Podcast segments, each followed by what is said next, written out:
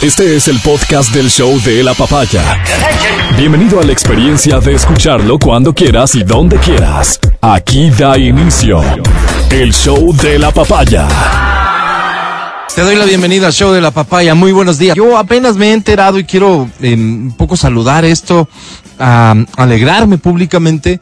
Eh, Linda Guamán, científica ecuatoriana, eh, que, que antes, este, digamos, antes de estar eh, inmersa en el juicio que se sigue por concepto de compra de pruebas en el municipio de Quito al alcalde Jorge Yunda y otros de ella incluida. Antes de eso, eh, cobró, digamos, este, tuvo connotaciones de, de, de, de trascender en el campo científico.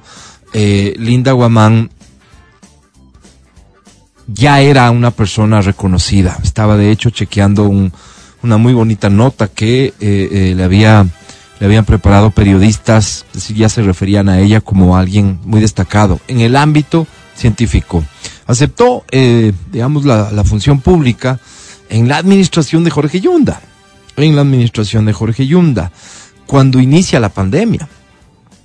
Y eh, eh, la pandemia nos pone a todos y les pone a las autoridades en esto de la urgencia de ver la forma en que atendíamos la emergencia que estábamos aprendiendo a vivir. Lo que se, la primera conclusión importante tal vez que se obtiene es hay que hacer pruebas, por lo tanto había que contar con pruebas. El mundo entero demandaba pruebas y eh, era muy complejo conseguir pruebas, estas famosas pruebas, las PCR, que se habían determinado como las idóneas para eh, eh, con mayor exactitud determinar si estabas o no infectado. Eh, el municipio de Quito, a través de la Secretaría de Salud, insisto, Jorge Yunda, alcalde, decide ir a la compra de pruebas. En la compra pública se establecen cuáles son los parámetros. En la compra pública se establece eh, eh, qué es lo que se va a comprar con la mayor precisión posible. A esto se denomina términos de referencia. Esos términos de referencia incluyen un montón de cosas, desde las características que debe tener el proveedor, o sea, a quién le vas a comprar, evidentemente las características del producto que vas a comprar y demás. De hecho, y solo entre paréntesis, cuando se trabajan estos términos de referencia, esa es la forma exacta en que se puede legalizar cualquier acto. Cualquiera. Porque al final estás colocando ahí qué es lo que buscas. Pongo un ejemplo si es que lo que se pretende es asignarle tal contrato a, digamos, que hay un productor audiovisual que se llama Matías Dávila y que es el único productor audiovisual que tiene una computadora Apple del año 72. Así es, soy ¿Ya? yo no sé si existían. Pero no. entonces tú en los eh, en estos términos de referencia colocas el proveedor deberá cumplir con los siguientes requisitos, ta, ta, ta, ta, ta, ta que tenga un computador Apple del año 1972. Entonces resulta ser que se presentan otros que no cumplen con ese requisito, adivinen quién gana. ¿Entiendes? Yo... Al elaborar los términos de referencia se puede direccionar hacia dónde va esto. Ok. Estábamos en una emergencia y evidentemente de lo que se trataba era de adquirir pruebas. Para ese entonces el negocio de las pruebas era un negocio en el que se había metido medio mundo. ¿Cuántos conocidos tuyos estuvieron en algún momento inmersos en alguna etapa de la intermediación de las pruebas? En alguna etapa y aparecían por ahí y vos veías historias publicadas por tus amigos que sabes que se dedicaban a otra cosa, hacían salchipapas y de pronto ya estaban vendiendo pruebas supuestamente. En realidad esto se convirtió en un negocio en donde todo el mundo intentó meterse, pero ¿quiénes compraban las pruebas? Las instituciones públicas y ahí se generó una potencial corrupción pero enorme. Bien, eh, se produce una demanda y se produce y se lleva a cabo y se está llevando a cabo un juicio. El juicio es porque las pruebas que habría adquirido el municipio de Quito no cumplen con lo que esos términos de referencia determinaban. La fiscalía llega a determinar que hay un perjuicio al presupuesto del municipio, un, perjuicio al Estado, si no me equivoco, de algo más de 4 millones de dólares. ¿Quiénes tomaron las decisiones? ¿Cómo se dieron esas decisiones? Es así como la persona de la que estoy hablando, la científica Linda Guamán, se ve involucrada en esto y Fiscalía decide que sí tiene responsabilidad porque ella en alguna etapa cumplió tal o cual rol. Evidentemente la defensa de la científica se está encargando de, al menos de su intenta, demostrar que ella nada tuvo que ver con esto. Paralelamente, la discusión ha sido, ah, pero las pruebas que se compraron sí sirvieron, fueron pruebas y miren, hay estos, estos, este, digamos, criterios científicos, pero también están estos otros que dicen que no. Ahí está el juicio, el juicio tendrá que seguirse desarrollando y eh, ojalá, digamos, no, no, no, no es tan, no, no debería ser tan imposible aspirar a que el juez o la jueza terminen tomando una decisión en justicia dentro de lo que la ley determina. Hay mucha gente alrededor de, de, de, respaldar a la científica Linda Guamán. La científica Linda Guamán ha sido también una persona que le ha puesto su cara a todo esto y que ha defendido su punto y que ha estado presta para exponer cuál es, este, según ella, la verdad de estos hechos. Ha sido utilizada, esto ya es una opinión personal mía, ha sido utilizada, por supuesto, porque de esa validez científica que yo mencionaba antes, de este prestigio como científica de la doctora Aguamán, eh, eh, por supuesto que Jorge Yunda, por ejemplo, se ha intentado agarrar, ¿no es cierto? Entonces, como la acusación principalmente es contra él, dice, imagínense, una científica de este prestigio con semejantes capacidades, o sea, este, esta acusación eh, es totalmente injusta y no tiene ninguna validez y aquí estoy metido yo. Ha intentado aprovecharse. Por cierto, ella, de lo que he visto en algunas declaraciones, no sé si se mantiene al día de hoy igual, ella ha sido también y ha manifestado, si se quiere, un respaldo a Jorge Yunta. Ha sido mutuo el tema. ¿Esto la ha colocado en una situación política? inevitablemente. Ella decidió ser funcionaria pública y como tal entró al mundo de la política. Ok, el juicio tendrá que seguir, pero entre las medidas que se habían tomado con los acusados, no sé si con todos, pero sí con ella, con Jorge Yunda, por supuesto, era haberles colocado un grillete. Ella portaba, no sé si está bien hablar en pasado, un grillete. De lo que me he enterado y lo que quería saludar al final no tiene nada que ver con creer siquiera que ella sea inocente. No, no, yo no. No, no, no es que no crea que sea inocente y que crea que sea culpable. No, no, no. Que la justicia haga lo que tiene que hacer. Pero ella está a punto de dar a luz. Y entiendo que su abogada, la doctora conocida como Lolo Miño, em, habría solicitado que se le pueda retirar el grillete dice que se le ha concedido parcialmente lo que había solicitado. Exactamente qué solicitó no sé, pero lo que se le ha concedido es que se le retire el grillete em, para que ella vaya a dar a luz para el parto y para los primeros días de posparto. Y a mí esto me parece maravilloso, honestamente, porque creo que refleja algunas cosas, algunas cosas. Eh, y, y lo más importante tal vez es que la justicia, los jueces, la administración de justicia, sin duda debe tener un rostro humano o una capacidad para administrar eh, estos momentos em, sin que esto implique en lo absoluto otras cosas. O sea, el hecho de que va a dar a luz, el hecho de que, de que va a entrar en esta etapa de su vida, no tiene por qué significar que una persona, si es que es culpable de haber cometido un delito, se le declare inocente. Pero por supuesto que no. Pero que estando desarrollándose este juicio, ella pueda vivir este momento sin ese grillete, creo que es simbólicamente y evidentemente a nivel físico, real, es, debe ser algo muy bonito, muy bonito. Yo creo que esa criatura que viene al mundo se merece un momento pleno con su madre y si esto le provoca a su madre un momento pleno, qué, qué bonito. De verdad, saludo la decisión de, quien la haya tomado, juez o jueza, de concederle esto. Y, y, nada, que el juicio continúe y que se determinen las responsabilidades, si existieron o no existieron, en el caso de ella y de todos los involucrados. y de todos los involucrados. Estos fueron momentos eh, eh, realmente trágicos, trágicos para la, para, para la humanidad. Quito al final salió bien librada si la comparamos con Guayaquil y por supuesto que yo no, no estoy en la línea de creer que el haber salido bien librados en relación a Guayaquil tuvo algo que ver con la gestión municipal. O sea, por favor. No, no, no, no, en lo absoluto no. Seguramente, por, porque hoy conocemos y entendemos mejor las cosas, seguramente Quito tomó decisiones como sociedad, como ciudad, los ciudadanos, tomamos mejores decisiones para evitar que se produzca un contagio de la magnitud que sí se produjo, se produjo, perdón, en Guayaquil.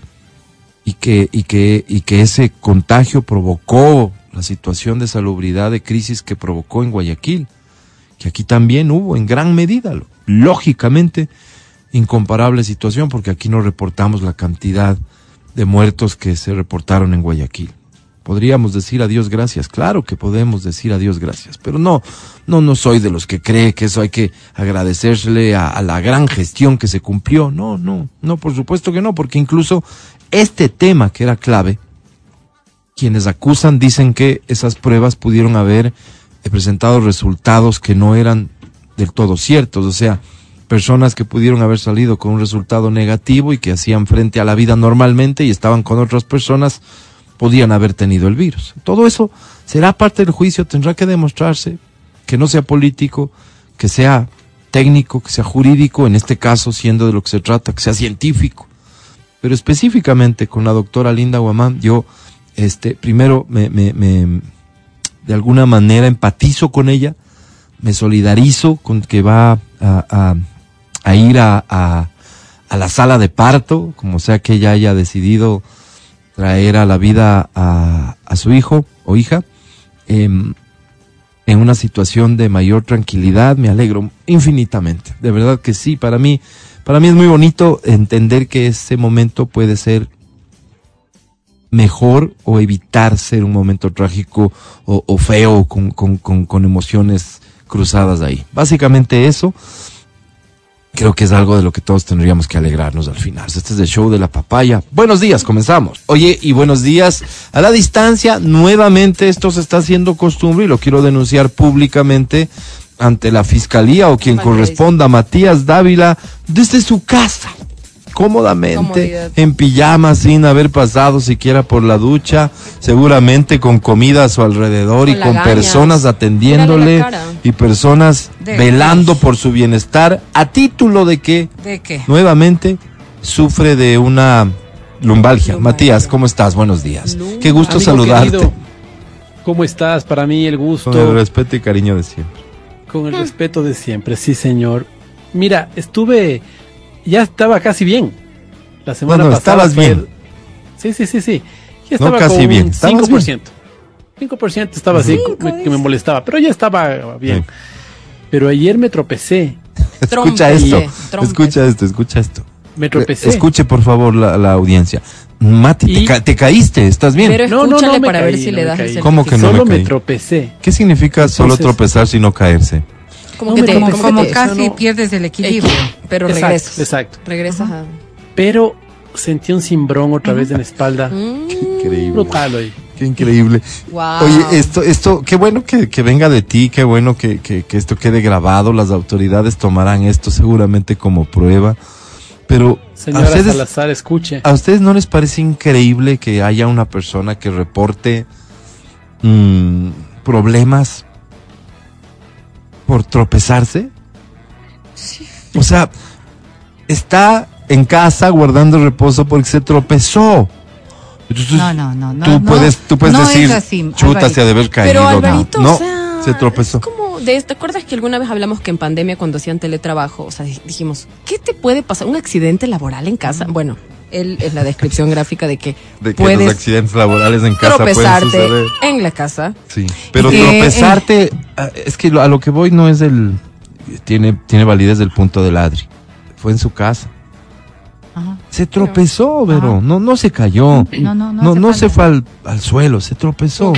No me Te doy digas que lo toda vas a defender. Te doy toda la razón, te doy toda la razón. Ah, caramba. Fíjate que cuando tenemos Wow. lesiones de la naturaleza de la que ahora está expuesto Matías, Lesiones. Cuando hay un tropezón, como todo ¿qué es, es lo que hace? agrandarle, ¿no? Tiene no. lesiones. Lesiones se escucha ¿Qué- como una herida qué- sangrante. a ver, a ver, una cosa ¿qué es lo que la ocurre? Es que el lo que está reflejo, el reflejo que nosotros los seres humanos tenemos, ¿qué es lo que normalmente haces, por ejemplo, cuando te toca un frenazo de, de golpe cuando estás manejando Sí. y tienes a una persona al lado? No sé si a ustedes Pones les pase. Sí. pero el, El reflejo. reflejo, Sí. de tenerle, Sí, sí, ¿ok? claro. Ya. Ese reflejo inconsciente ocurre también cuando uno se tropieza, porque la, la sensación que uno tiene es de que vas a caer. Entonces, el cuerpo hace movimientos forzados, como el músculo Estás- está irritado, como está- el nervio está está, irritado. Lo que hace es como, ¿a ustedes les ha pasado en alguna ocasión que dices que tienes un latigazo? Sí, Claro, Sí, claro. latigazo. Eso es lo que ocurrió con Matías y lo que puede ocurrir con cualquier persona. Entonces, este latigazo en el nervio, en el músculo, hace que se vuelva a mover de una manera súbita, Abrupta. lo que se llama un movimiento agudo, y vuelve a provocar el dolor. Pero otra Ya. vez. Sí, sí. Ya. Sí, Sí, lastimosamente. otra vez. Porque se tropezó otra vez, volviste al- a la intensidad de dolor 100. Eh, ayer no puedo dormir, amigo. Claro. No, en su horas. defensa, en su Pero defensa escucha. debo decir que en serio, yo le había dejado un mensaje de voz. Sí. Le dije, cuando escuches esto, me imagino Y a que las estás 3 de la dormido, no sé qué". mañana, fin. tipo 2 y me, que yo Ya. estaba despierta. Ok. Me empieza a responder, yo dije, Ya. ¿qué onda ya? bien, bien, bien. No, ya no. se Ya está se levantando levantó. temprano. Y ahí, yo- yo- claro, yo- el yo- mayor ahora yo ya. habría pensado, yo habría pensado que iba a tener testimonios que, que más bien estén de mi lado. ¿Y de qué lado estoy yo? que no. Como siempre, del lado de la verdad. Pero para mí que me trabajó, me trabajó a mí también este como que dijo, sí me ha importante. ocurrido, sí. No, no. Una cosa creo que es importante. Mi estudio jurídico ha considerado que Sí. Verónica Rosero va a encabezar la defensa. ¿Está Lolo Miño también? Sí, señor. También está. Saludos a la doctora. Saludos a la doctora. No, no me, no me, no me, no se peguen contra mí. Ahí están mis abogados. Ok, bien. No, Este, no sé. em, Para mí que me en semana en que la Fanesca ya está en, en- las mesas de todos ¿no? nosotros. No voy a Y ser que por hay- cierto fanesca este año. y que hay, digamos, sistemas digestivos No que no procesan igual que otros.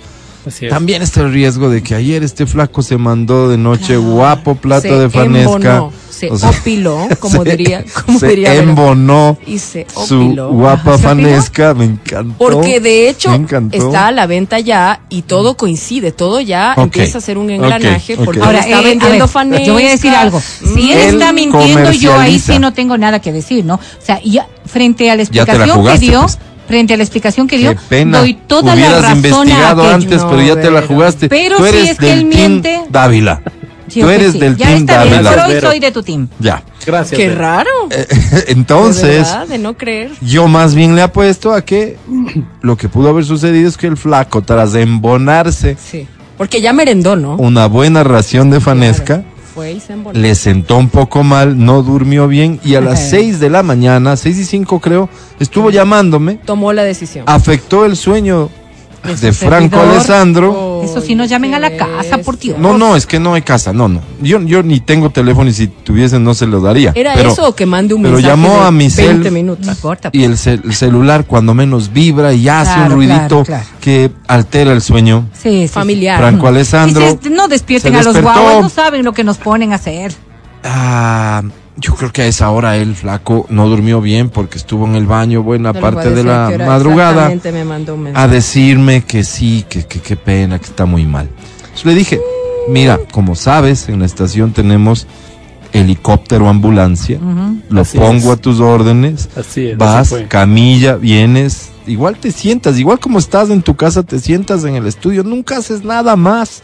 Hacemos Así lo fue. mismo. No, te pido. Me leyó unos artículos que seguramente su abogada le habrá mandado. Que no fui yo.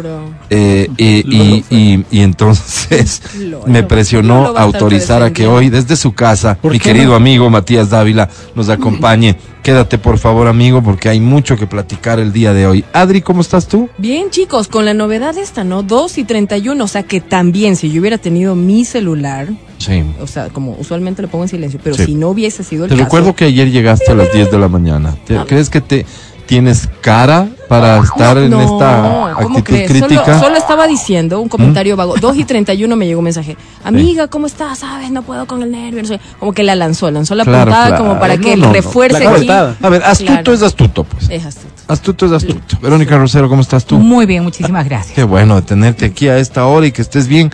La mejor noticia que nos das. Yo, Es que para qué te voy a contar todo lo que estoy. De gana, ¿quién me va a ayudar? No, prefiero yo solita. Yo soy solo. Álvaro No Rosero. en nosotros. El más humilde de sus servidores. Aquí comienza el show de la papaya. Tengo algo que compartir con ustedes Ay, que no vale digas. la pena. Es imperdible, es imperdible, en serio, algo de música y regreso con eso. No te vayas a ir, quédate aquí. O sea, yo sé que no tienes a dónde irte, pero te digo ni al baño ni a la cocina, no. Con tu radio, porque es algo que vale mucho la pena escuchar. El podcast del show de la papaya. Con Matías, Verónica, Adriana y Álvaro. Pues, Evidentemente, eh, eh, siempre habrá la posibilidad de que exista más de una. Y adivina cuál es la una teoría, A ver, que esto es verdad. ¿de qué hablas? lo que vamos a ver. Pero la otra teoría es que aquí hay también una posibilidad de una de la existencia de una campaña de, de desprestigio, ¿no es cierto?, para las comunidades LGBTQ más. IQ más, Sí. ¿ok? Pero ante la sola posibilidad de que esto sea cierto, merece que le prestemos toda la atención del mundo y que dimensionemos el grado de perturbación y de locura. Ventajosamente no tiene nada que ver con lo sexual. Me permito presentar esto además, sepa cada uno de ustedes, que no constituye de ninguna manera nuestra intención, la mía en particular, de, de, ser agresivo con alguna persona que tenga algún tipo de discapacidad. De hecho, de los cuatro que hablamos en este programa, dos tenemos una discapacidad certificada. Así que entiendan que ese no es el propósito. Es decir, no es el propósito de alguna manera tomar con ligereza temas que para algunos pueden ser muy graves. Pero de mi parte al menos están totalmente autorizados a reír o llorar dependiendo lo que ustedes quieran. Este es un programa de radio con un personaje que es muy famoso, muy famoso por enfrentar a lo que podríamos resumir, o ellos resumen como la ideología de género. ¿Ok? Muy famoso en Argentina. Es un tipo muy famoso a nivel digital y que también tiene un programa de radio. Creo que así nació todo, de hecho. Su programa de radio, no sé si sea todo así, pero incluye recibir llamadas de gente que no está de acuerdo con él y que le dicen sus cosas, sus verdades y discuten sus puntos y demás. Ok. Entonces, escuchen por favor y presten atención. Esto dice así. Yo me autopercibo sordomudo, ¿Cómo te, autopercibís, ¿entendés? ¿Cómo te autopercibís sordomudo? Fenómeno, está- estamos hablando por teléfono, te estoy escuchando la voz y vos me estás escuchando a mí. Ahí va la plática completa, ¿sí? Esto era nada más como el titular. Enganche. Danan. Antes de atender el siguiente llamado, yo quiero invitar a la gente a unirse todos los viernes a las 20 horas al Twitch de Madero Radio, donde transmitimos esto en vivo. Esto es eh, www.twitch.com barra Madero Radio OK. Simplemente ir a Twitch y poner Madero Radio OK. Ahora sí tenemos un llamado para recibir. ¿Hay alguien en línea? A ver, déjame colocarme esto y... Hola, Sí, eh, te habla Emanuel Danan, ¿quién Hola. está del otro lado? ¿Sí? hola Danan, ¿Sí? hola, ¿me escuchás? Sí, te escucho perfectamente. ¿Quién habla? ¿Qué tal? Te, te habla Brian de Belgrano. Ah, hola Brian, ¿cómo estás? No, Brian. Muy bien, gracias ¿Todo por bien? comunicarte. Todo excelentemente bien. ¿Vos cómo estás, Brian de Belgrano? Te cuento, Emanuel Danan. Sí. La verdad que eh, estoy muy eh, eh, empatizo con lo que decís eh, sobre el tema del lenguaje inclusivo. Es algo en lo cual yo concuerdo con vos. Para mí el lenguaje inclusivo es otra cosa. Bien. No hablar como estúpidos Muy con la letra E. Me parece que eso no soluciona nada. Hablar lenguaje inclusivo es idioma braille, Idioma- es lenguaje de señas. Ujú. Eso es el lenguaje inclusivo. Eso es inclusión de verdad, absolutamente. Que es un poco más difícil. Totalmente, ahí estoy de acuerdo. Bastante más ahí difícil estoy de de acuerdo. enseñar con- que hablar con la letra E para supuestamente esperar a que mágicamente se terminen las actitudes machistas o la violencia de género. No, Eh, pero tengo una objeción que hacerte, tengo algo para objetarte. Ok. A ver, te escucho, sí. Yo creo, yo creo que igual estás confundido porque eh, tenés un discurso que, que no va de acuerdo con, o sea, como que te contradecís. Te cuento por qué. A ver. Porque yo, o sea, para mí tienes un discurso odiante con las personas eh, transcapacidad. Yo soy una persona transcapacidad, te cuento. Espera, espera, espera. ¿Cómo, cómo, cómo, cómo? Yo tengo un discurso Sí. odiante contra las personas transcapacidad. Exactamente. Te cuento. Vos sos una persona trans- Me autopercibo. Claro, yo me autopercibo sordomudo. ¿Cómo te autopercibís? ¿Entendés? ¿Cómo te autopercibís sordomudo? Fenómeno, está- estamos hablando por teléfono, te estoy escuchando la voz y vos me estás escuchando a mí. ¿Vos estás hablando? ¿Cómo sordomudo, mi amor? Claro, porque tenés la cabeza cerrada. Te das cuenta que en tu mente no entra una persona sordomuda que, o sea, te explico. Que puede hablar y puede escuchar, no, la verdad que no. se- hay gente que se pierde. No, sí, eso es lo que piensa la- la- el común de la gente, la gente que tiene la cabeza chiquita, ¿se entiende? Claro, Yo hoy, hoy rompí, hoy rompí mi propia regla Ajá. para poder hablar con vos. Yo realmente, por, eh, por lo general, yo no escucho, yo no hablo. ¿Se entiende? Pero como esto es un programa de radio y no de televisión, entonces yo hoy tengo que hablar. Ah, ok. Entonces vos sos un sordomudo, pero hoy decidiste hablar para poder transmitir, eh, para poder comunicarte conmigo en la radio. Exactamente. Porque ¿Ves no que lo sos entendés? porque si no un sos poquito de fuerza, Claro. vos podés. Claro, es que ¿sabes por qué vos hiciste eso? Porque no sos sordomudo. Como no sos sordomudo, podés violar tu regla de no hablar y comunicarte conmigo en la radio. El sordomudo, tesoro de mi corazón, te lo explico, no puede romper esa regla porque es una persona con esa discapacidad de verdad, no como vos que te autopercibís discapacitado, ¿me, me entendés? No es que la- no se trata de cabeza chiquita, se trata de ser una persona racional. Es triste, es triste que lo veas así. La verdad que yo te tengo como una persona inteligente, pero bueno, evidentemente No, te no es algo de mutuo. construir. No es algo mutuo esto de tenernos como personas inteligentes. Eh, me falta de construirme. ¿Y qué sería de construirme? Totalmente. Eh, pensar que vos sos sordomudo a pesar de estar hablando con vos. Entender que hay personas que somos transcapacidades. Mm. Está bien, no, yo lo que entiendo Eso. es que hay personas que capaz son eh, pelotudas. Sí, con todo respeto te lo digo.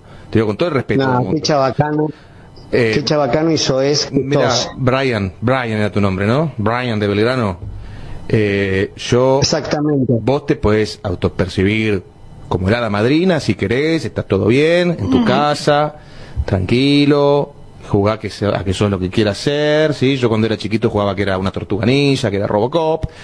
No, no, Eh, no, no, pero, no. pero yo no te voy a vos permitir, no, yo no te voy a podés... que vos te desubiques conmigo No, y que me pero trates escúchame, si así. estamos hablando bien, vos no podés obligarme a mí a creer que vos sos sordomudo cuando yo te estoy escuchando la voz y me doy cuenta de que vos me estás escuchando a mí porque estamos manteniendo un diálogo, ¿entendés? O sea, vos podés tener la fantasía y autopercibirte como lo que quieras, no me podés obligar a mí a negar la realidad y hacer de cuenta que vos sos algo que no sos.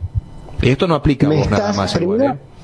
Pri- primero que me estás violentando, Ah. porque como tenés un micrófono y un espacio, te crees que sos superior a, a los demás y que podés venir a, a- a meter tu discurso de odio. Primero eso. Tampoco es muy difícil ser superior intelectualmente a vos, Brian. Sos una No persona cerrada. ¿Cómo? Yo no te estoy obligando, yo no te estoy obligando a que vos, ¿entendés? Entonces no, no me vengas con, porque no es así. No, sí, es así, porque vos me venís con esto de que vos sos sordo mudo y cuando yo te digo que no, me tratás de dar un discurso de odio, de tener la mente cerrada, de tener la mente chiquita, de Yo odiar me a las personas.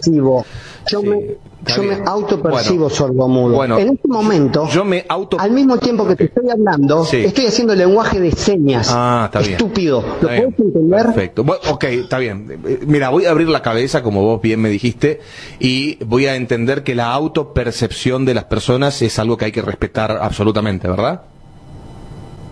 Obvio. Bueno, bien. Entonces vos también, Obvio. vos también tenés que respetar mi autopercepción. Y yo, y créeme que lo que te digo es 100% real, yo me autopercibo como la persona que tiene razón en esta discusión. No, por favor. Te juro que no puedo parar de reír cuando escucho el nivel Bravo, de discusión ¿no? que se arma y por eso puedo sospechar porque no quiero no quiero no quiero dejar de decir lo que presumo también, uno tiene que ser mal pensado en esta vida, que aquí detrás hay una campaña también por desprestigiar las autopercepciones en general, porque tras de escuchar esto que Es yo quisiera saber si hay alguien del otro lado que lo asume con, con, con un mínimo de seriedad.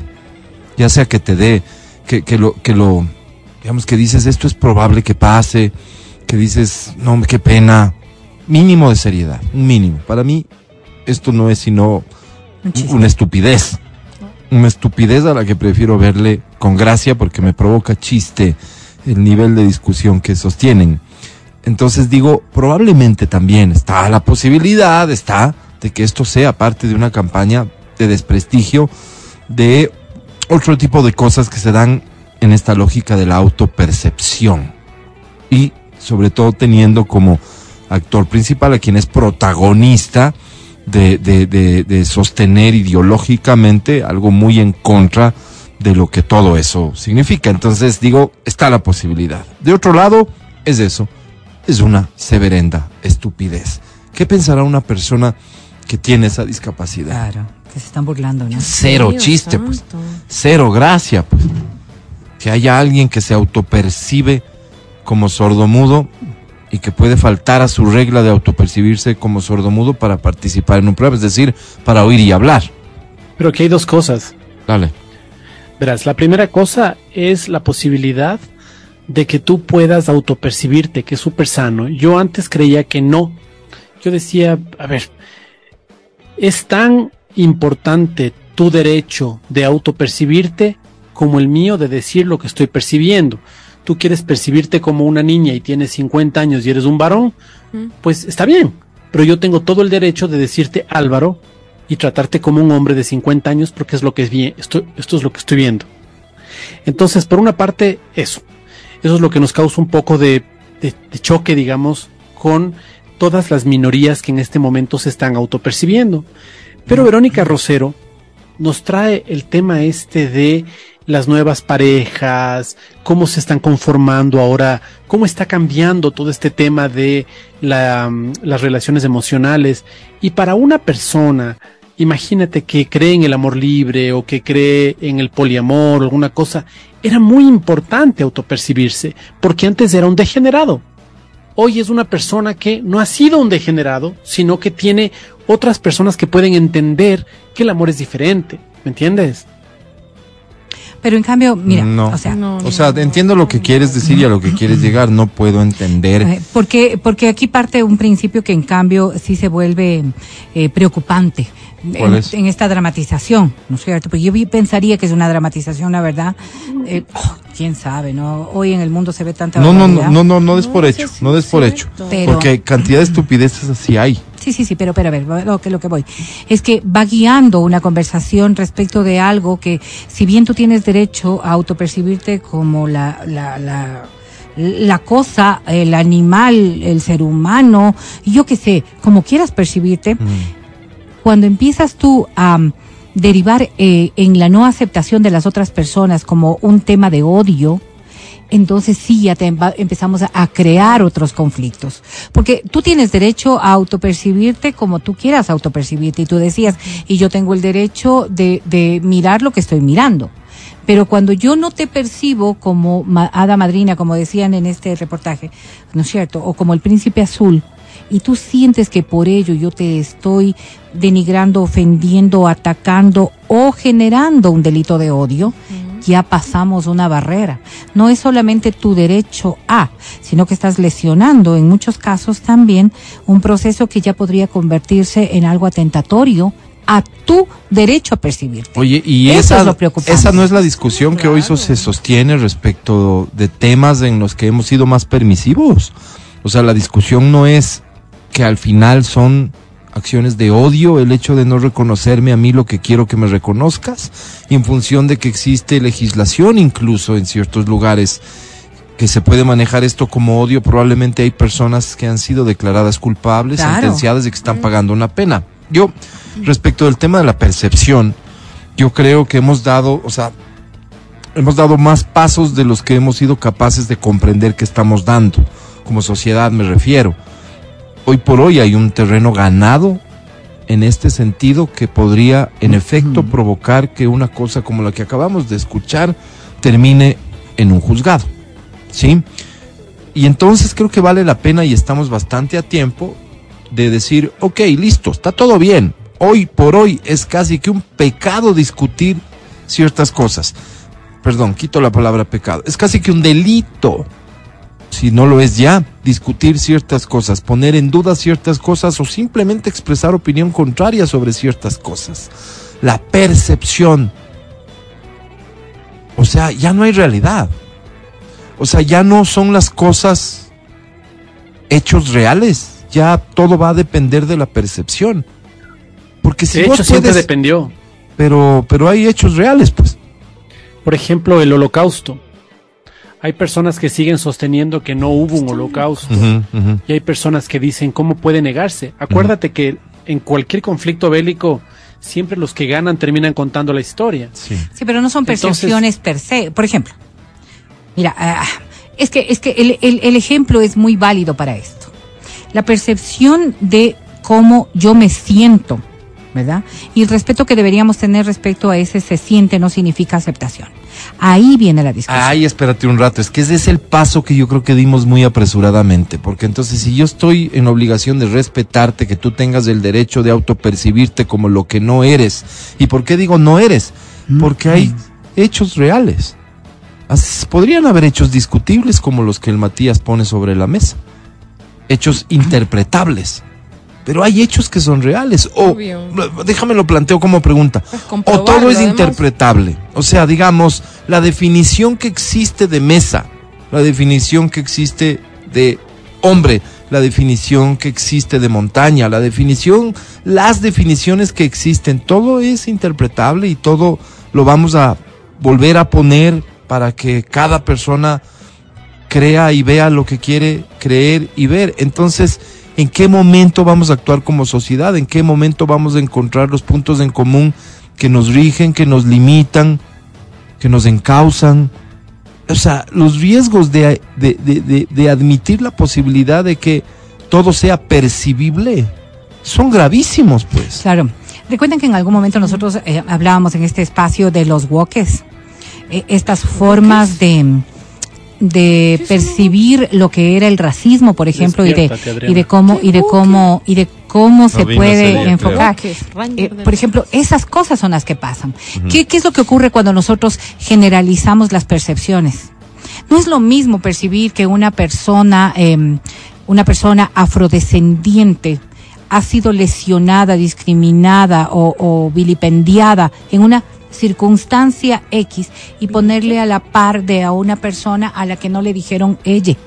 O sea, puede ser que la percepción de las dos sea que me están afectando. Lo que ocurre es que la una tiene una característica y una condición legal ya, en donde se ven las consecuencias reales de ese hecho. Pero decíamos también, nos hemos inmerso tanto en este políticamente correcto que en ocasiones, aunque no compartas, prefieres alejarte de, de, de, mm, de la circunstancia negativa y decir todo bueno, todo bueno, todo bueno.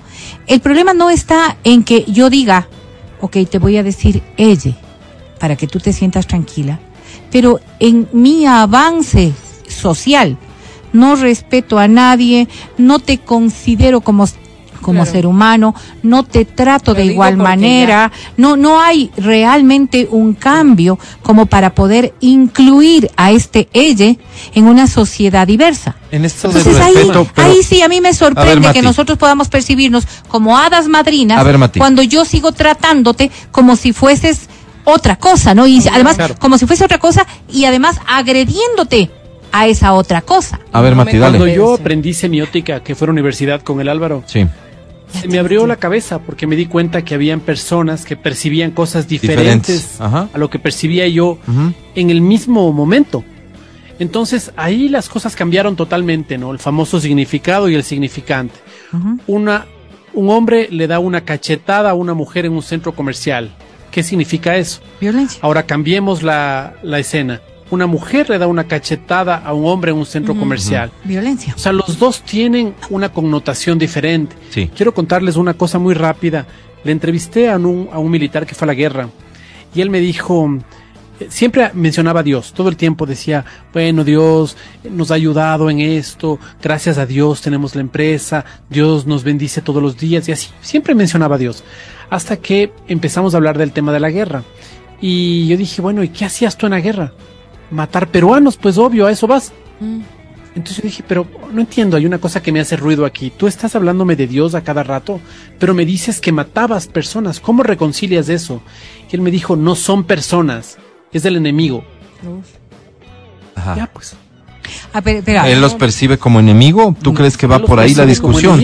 No, pero, pero, ah, espérate un segundo. Entonces, una vez más, vamos. El concepto, la realidad es guerra. En la guerra Claro, es un panorama se distinto. matan. Que él interpreta y dice, ah, este Eran- es el enemigo.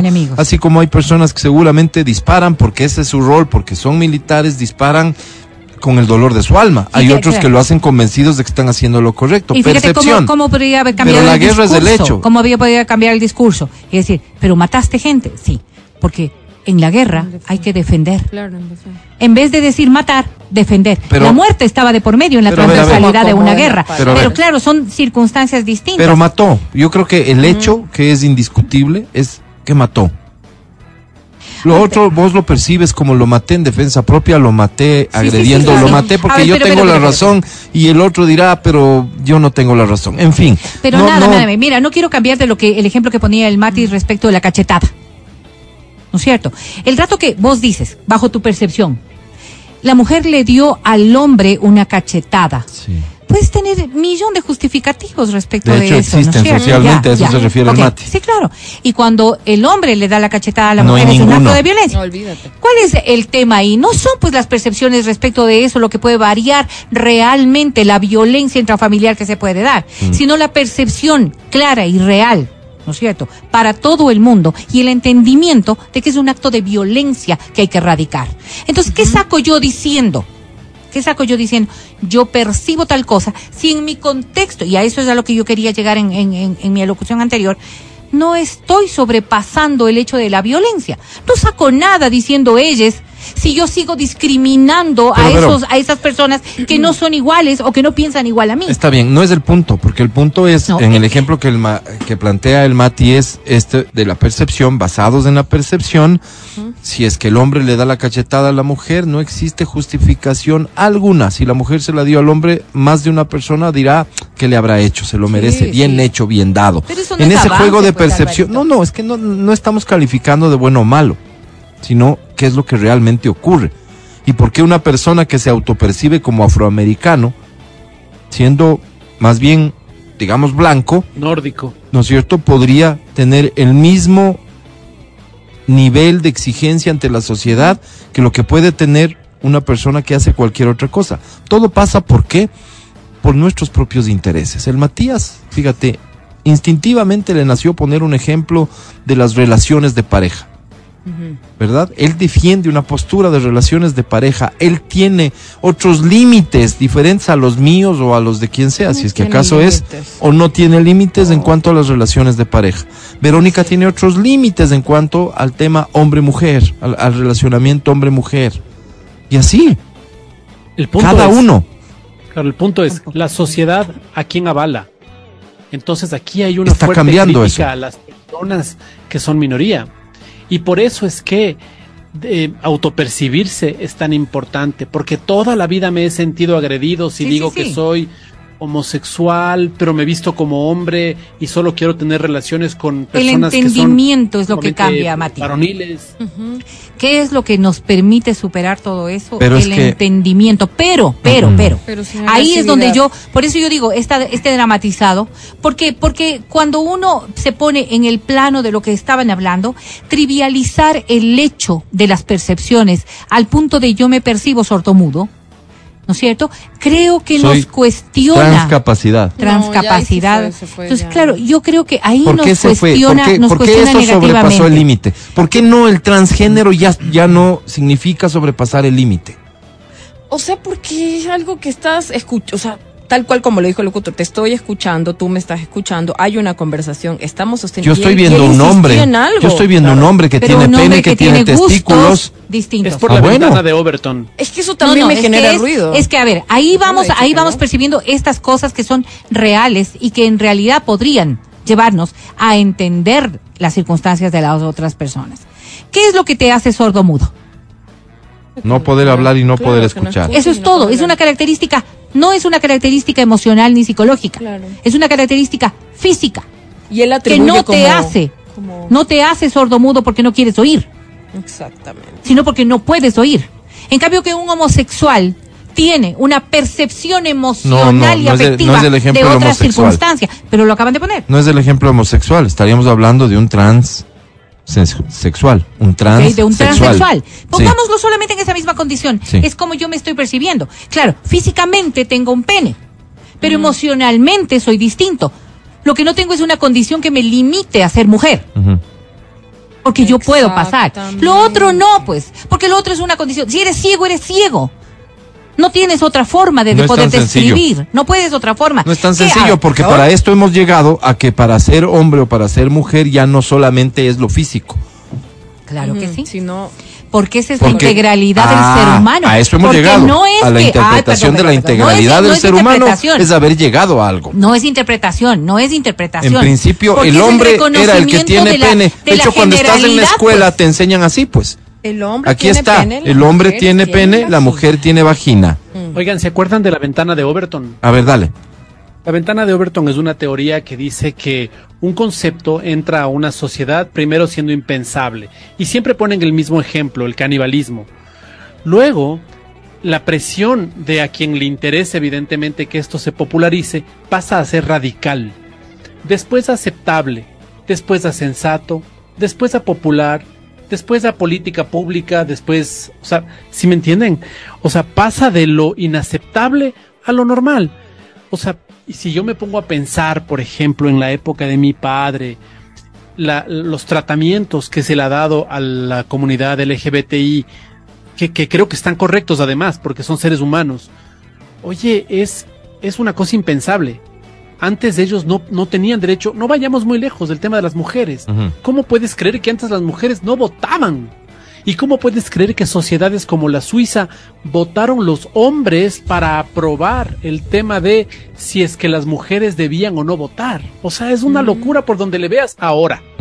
Pero en su momento fue un tema muy importante y se fue, eh, como sé decir yo, no. desde esa lógica, desde esa lógica que es bastante simple, estamos derrumbando todo lo que se consideran No. límites por parte de grupos minoritarios, comparando ni más ni menos que lo que significa la equidad entre hombres y mujeres con hechos y reclamos y protestas de grupos minoritarios a los que yo intentaré siempre no no juzgar, no agredir principalmente, pero sí me preocupa mucho, me preocupa enormemente que mañana estemos viviendo un mundo de percepciones en donde ya la realidad realidades. básicamente no existe, ya no hay conceptos, ya no hay verdades, ya no hay porque te pones realidades. además, Alvarito, en una circunstancia de muchísima preocupación. Por eso yo les decía en inicio, esto de la percepción, ¿no es cierto?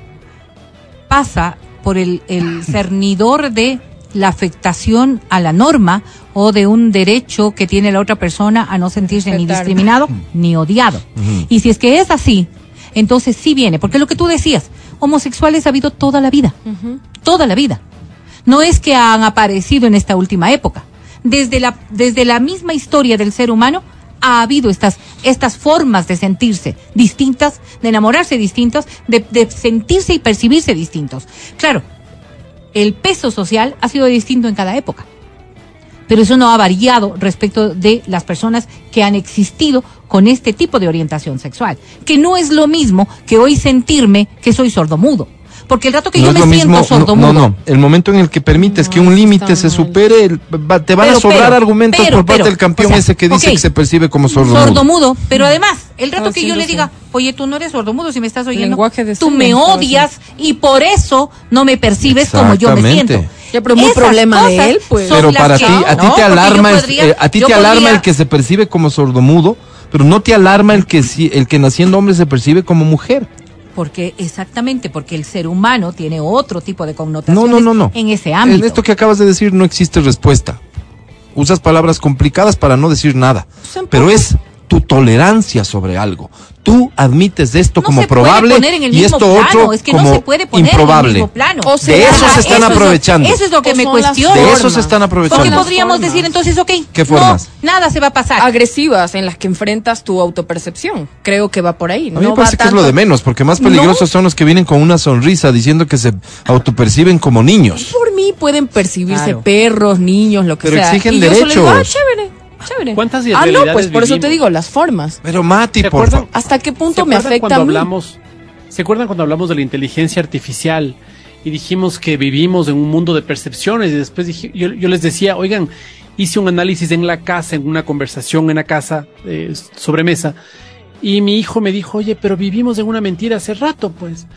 ¿Quién te dice que un billete que tiene una cifra puede comprar algo? Se- se- te- teóricamente sería un acuerdo intrínseco entre la sociedad, pero un acuerdo en el que a mí no me consultaron, pues. Yo recibo un billete que dice Perdóname, 20 lo que estoy oyendo es ridículo, 20. Mati. No, no es ridículo, es real. Absolutamente Porque ridículo. antes, por ejemplo, las cosas se hacían por con- gracias al espóndilus. Si yo quisiera pagarte con espóndilus alguna cosa para que me des trayendo al extranjero, Siempre te reirías. Pero antes era sumamente válido. Por- porque es ridículo lo que lo que cuentas y lo que dices comparando con esto es absolutamente no es ridículo. percepción. Y justamente estoy pasando eso como y no una señal de alarma. Claro, no. hay hay normas en la sociedad Para ti. que hay No, para normas nadie, en la Mati, sociedad. Para que nos rigen. Para nadie. Te O sea, rigen a ti y me rigen a a la mí. tienda a pagar con espóndilus. Pero Solo se a van a reír a de ti, con pues. quitus, por A ejemplo. ver, Como perdóname, si perdóname, grupos que en perdóname. este momento están Perdóname. poniendo Mati, otras Mati, monedas. Mati, no existe. No existe. ¿Y sabes por qué no existe? Porque no en la vivimos en, ley. un país en donde hoy el dólar es la moneda que te permite hacer cualquier transacción. ¿Y cómo ¿Y se cómo? garantiza? El quitus no tiene fondo, forma de poder respaldar aquello. En ¿Y cambio que el hacen, dólar tiene a través de los fondos Porque que son se tienen acuerdos entre en el Banco personas. Central Tú y todo aceptas lo una que hay, transacción. porque vives si en un quieres, país donde hay aceptas que te que paguen hay con dólar. gallinas, pues amigo. Claro, si vos quieres, digo. entonces, pero hay cosas no que es nos rigen. excepción. Sí, no, no, no, no. Ahí no. te confundes, El, el- No, tema es decir pues. todo es, no. Pero yo pude ir por Mira, la hay normas que diciendo- nos rigen. diciendo Mira, ese no es tema de una las cosa mía. por todos lados. No es una cosa mía. Cuando leí el libro eh, Sapiens, me di cuenta. Todo es una percepción. ¿Sí? Y, lo que tiene que, tiene que haber para que puedas am, lograr conglomerados de personas es una historia. Es decir, una mentira. Y ahí tienes la religión, y ahí tienes la política, tienes grupos políticos que forma de ver frente a la misma realidad. Bien, unos bien. dicen una cosa y otros dicen otra. Eso es, eso es básicamente filosofía. Y con eso, digamos, cada uno, cada uno. El tema es que en ese cada uno, cada uno, yo puedo vivir como yo quiera, pero dentro de una sociedad con las normas que la sociedad me impone. A lo que estamos llegando con todo esto es a que esa sociedad cada vez tiene menos posibilidad de imponer normas, porque resulta ser que estamos viviendo de las percepciones. No, sí. Admitimos una cosa. Ahora vienen todas. Viene el que se autopercibe como sordomudo. Y el problema no es que se autoperciba como sordomudo y que diga que no oye cuando seguramente está oyendo a menos que se tape los oídos. Y que, y que sabemos que puede hablar aunque no quiera hablar y por lo tanto no hable. El problema podría llegar a ser social cuando esa persona accede a beneficios de los sordomudos en perjuicio tal vez de uno que realmente es sordomudo. Para no utilizar el ejemplo más claro y que debe seguir siendo alarmante de un flaco de 45 años que se percibe como niña de 8 años y que se enamora de un niño de 8 años y que cree que tiene derecho a sostener una relación pues. con él, porque si Oye, no, amigo. es odio. El asilo político. Yo cometí irregularidades en mi país y me autopercibo como Es perseguido. que no tiene lógica Ajá. lo que estás No, diciendo. Matías. Ya, te Matías. estás yendo por Dice, otro sí, no. Sí, sí, sí, no. sí, sí, sí. No, sabes que más bien es un muy buen ejemplo de, de, de la irregularidad con la que se está manejando esto. El más reciente, el de la señora Duarte. ¿Quién le dio el asilo político? Argentina se lo dio. Argentina, país al que dos semanas después llegó el jefe de la señora Duarte a abrazarse con el presidente. O sea, evidentemente hubo un acuerdo político que fue más allá de las regulaciones. Y de las percepciones. No. Mati, te voy a pagar con gallinas este mes, ¿estás de acuerdo? Sí, págale. No, no, sí, Mati, estoy de no. acuerdo. No, Mati. Esa es la clave. pero- Esa es la clave. Ahí Y yo, sí y yo te pago, Ahí. ya te digo con qué, Mati. Estás escuchando el podcast del show de la papaya de Exa FM. Ponte a pensar en esto. Un call center. Trabajas Call para center. un call center. Sí, yo trabajé en un call center. Eh, ¿Qué tal es trabajar en un call center? Chévere, chévere. Sí, ¿cuántas horas tiempo. al día? ¿Tu turno es? Cuatro, cinco. Ok, y digamos, claro, depende de a qué se dedica el call center o qué Cobranzas. actividad te darán. Cobranzas. Y, y estás todo el tiempo llamando. Todo el tiempo, claro. Tienes un rango de efectividad que tienes que cumplir. A ver, explícate mejor. O sea, en nuestro caso, como llamábamos a cobrar, Ajá. tenías que tener ciertas llamadas al día que tenías que cumplir. O sea, de efectividad. ¿Cuándo se dice cumplir una llamada? Cuando Eh, hablas te con esa persona. Cuando ya. te contestan. Ok. Entonces, claro, tú ponías un, en un reporte donde, claro, te filtraba un poco y te decían rango de efectividad, ok, tantas llamadas te contestaron. Quiere decir que vas bien. Pero O te sea, das cuenta que ese rango de efectividad no depende de ti. en- a ver, en cierto caso, porque por ejemplo, en el nuestro era solo tenías que cumplir con llamar, que te contesten el teléfono. No importa quién te contestaba el teléfono, simplemente cumplir con dar el mensaje de que esta persona tenía que pagar a tal fecha. Y tenías un computador al frente que tenía esa base de datos y cada contacto con más de un número telefónico. Por supuesto, tenías bajo unos tres y aparte tenías notas donde tenías que poner como esta persona contestó, contestó la mamá, la Eso, tía, vas la alimentando como una claro. historia clínica. No llamar, no existe el teléfono, eh, cambió de número, qué sé yo. Ok, cosa que nunca hacen, ¿no? Porque a mí me han llamado Claro. varias veces a preguntar por personas que no conozco y me siguen llamando a preguntar Claro. por la misma persona. Ha Sí, pasado, sí. o sea, no No actualizan tu base de datos. Exactamente. ¿Qué creerías que es como lo básico indispensable para cumplir tu trabajo en el call center? ¿Qué herramientas debes tener? Menciónalas. Tu computadora, Ahí está la base de datos del teléfono, si no, ¿cómo llamas? Audífonos, audífonos. Con, con micro. Ya, claro. una silla no. Sí, ya claro, pues. porque, porque Obvio. resulta ser Parado, que ¿no? se expuso hace poco, una persona decidió exponer públicamente al director No, de un call center que como castigo a los empleados que no se portaban bien, les quitaba la silla y tenían que trabajar de pie o en cuclillas. Qué bruto. Imagínate. O sea, sí llegaba un punto donde querías estirar las piernitas Claro, claro, y hacías la llamada posición. y así, ¿no? Y te parabas así. Pero Obvio. no, pues cinco horas parado, ¿quién? Esto me hace acuerdo de un flaco que trabajaba aquí. No, no, no, no. que eh, en una charla, una capacitación que tuvimos de, de- de seguridad laboral, alguna vaina así, estableció su inquietud al, cap- al capacitador como queja Ah. de que había un problema porque la silla en la que él trabajaba era demasiado cómoda. Entonces le- se quedaba que le dormido. daba sueño. Sí, ya no trabaja con nosotros. Imagínate ¿Quién la inocência del pobre. La inocencia juro, del pobrecito, ¿no? Increíble. Matías Dávila, tú desde tu casa, ponte de pie para recibir con un aplauso a nuestros invitados a esta hora, nuestros queridos amigos de Tercer Mundo. Ya se durmió. ¡Bravísimo! Mi querido Feli, ¿cómo estás? Buenos días. La silla del Matías. Sí, pues desde que No, durmió. ya está, ya está despierto. Mira, ahí está. está. Ahí está. Está en su casa porque tiene lumbalgia y algunos de los mensajes que yo recibí aquí dicen, ya es el paso de los años.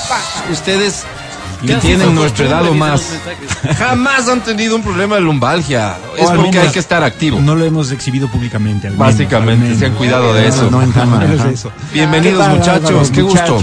Gracias. Bien, bien. Nosotros bien. Estamos bien contentos. De verdad que estamos bien contentos por esto que está pasando con nosotros y lo que hemos hecho en estos tiempos. Pues, ¿no? Esta canción, oye, está funcionando bien. He visto bien. muchos comentarios este, en redes sociales, que es donde se pueden apreciar muchísimos comentarios de la gente, gente que se acuerda de la canción, que dice, no puedo creer, wow.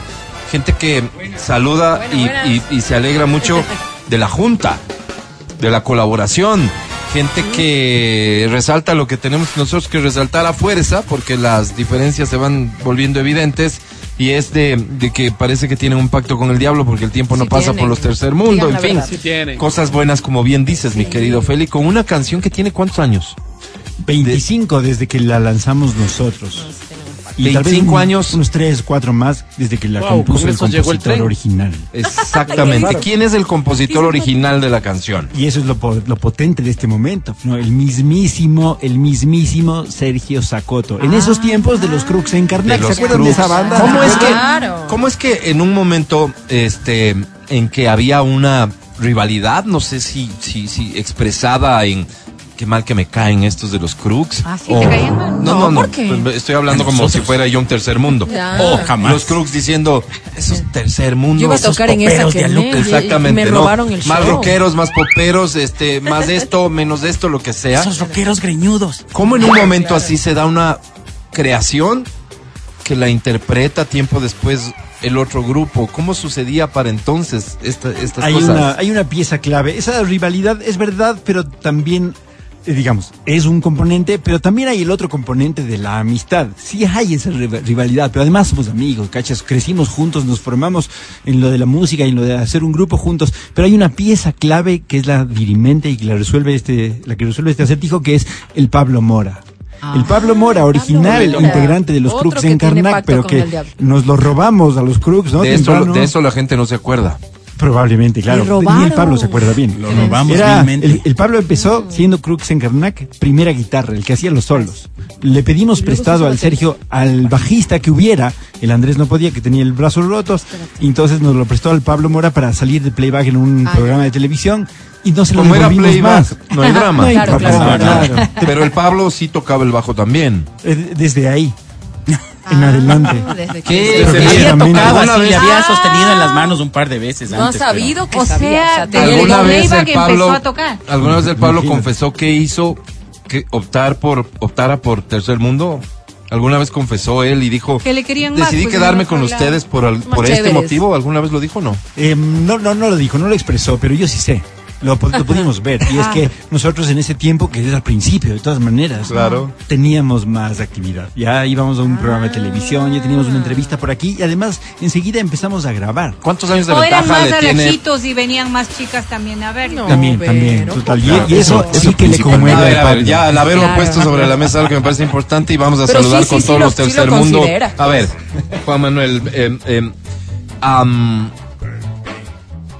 ¿cómo te ubico principalmente? Porque vos haces todo en el grupo, pero... Todo lo guitarra- que no hacen los demás. A ver, espérame, si tenemos que escoger un, un instrumento para que te represente, ¿cuál sería? Un instrumento. Ajá, la dentro del grupo. La computadora, sin duda. Es que te tengo que comparar con los Cruz. Con los músicos. Claro, claro. Eh, a ver, yo. O sea, eh, ¿cuál sería tu, tu, tu- el Juan Manuel de Cruz? ¿Cuál habría sido? El Pablito Santa Cruz. A ver, Sí, entre el Pablo. Santa Cruz y el Ya, Juan Manuel, claro. físicamente hablando, porque es el tema que ha puesto Lavero sobre la mesa, la pinta, Claro, digamos. no. Voten, por favor. ¿Qué voy a Matías, tu voto. ¿Qué voy a decir? Claro, No, tercer mundo, Álvaro, por favor, Santa. Cruz. ¿Qué va, pues? ¿Cómo, cómo? Pablito buena gente. Ok. Buena gente. Sí, Es bastante más buena gente. No, pues eso está, no está en discusión. pues Solo te estoy No, pidiendo tercer tu mundo voto. ga- ga- gana. Solo te estoy pidiendo tu voto. No, pues acá Por- ganamos. por favor. Tercer, Verónica. claro.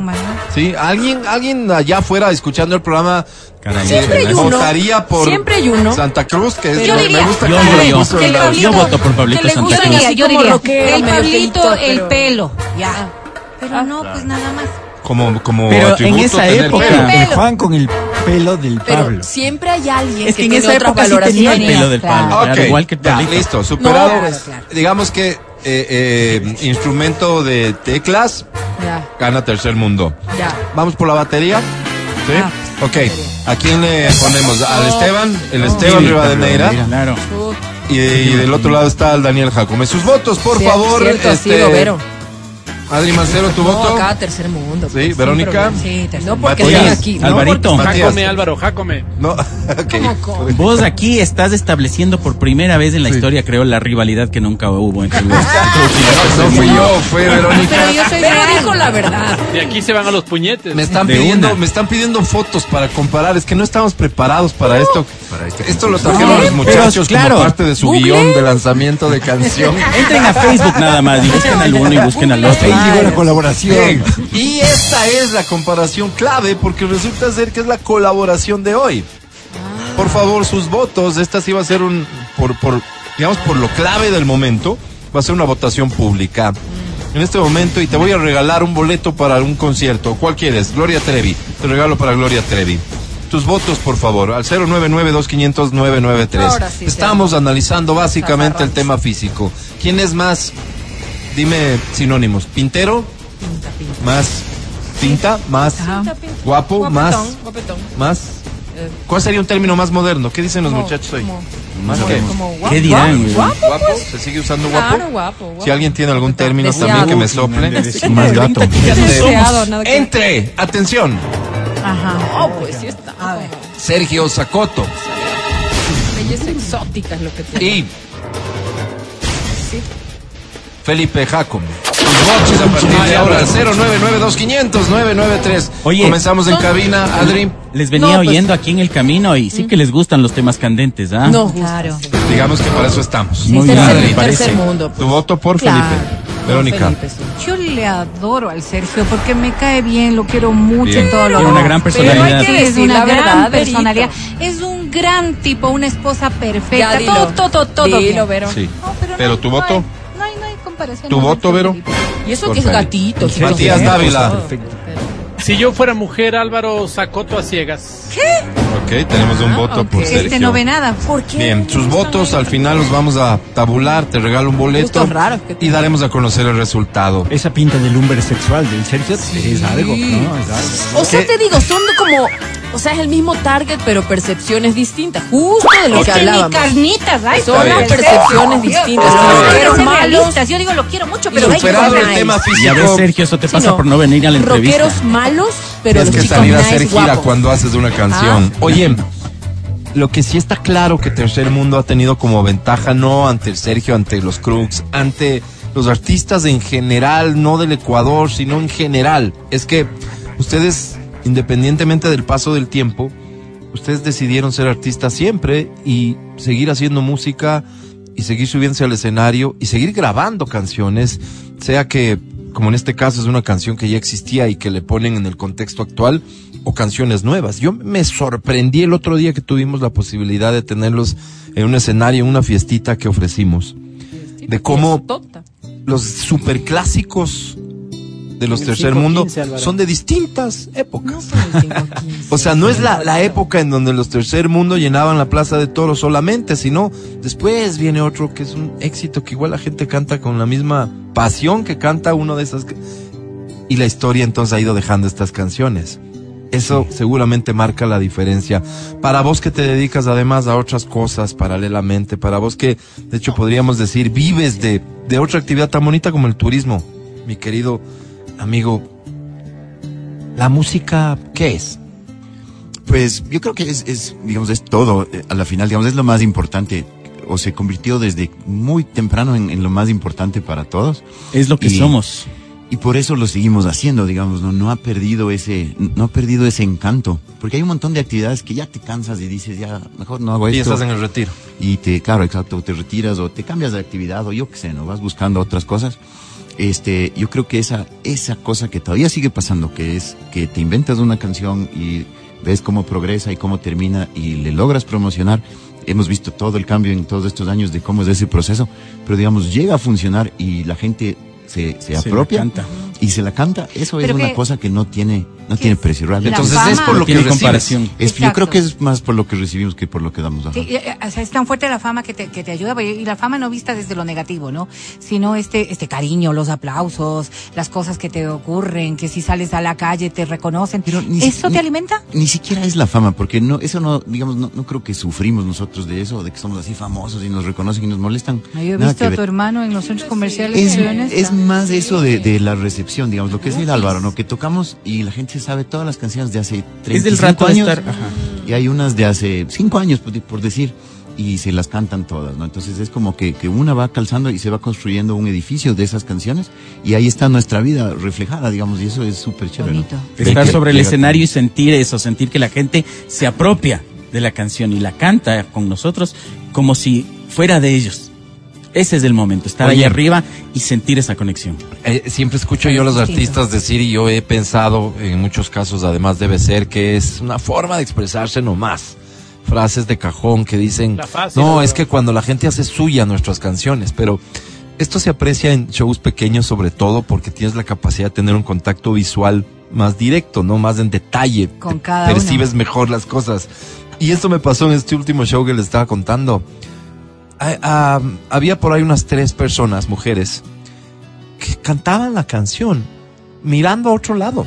O sea, no, no estaban interactuando con el artista en el escenario, ya de, de ¿De qué se decir, estarían tengo el chance de pues?" verle aquí, está a dos metros. Este al que admiro, lo que sea. No, era la canción, ellos estaban en una situación súper personal, cantando, llorándole la canción, brutal.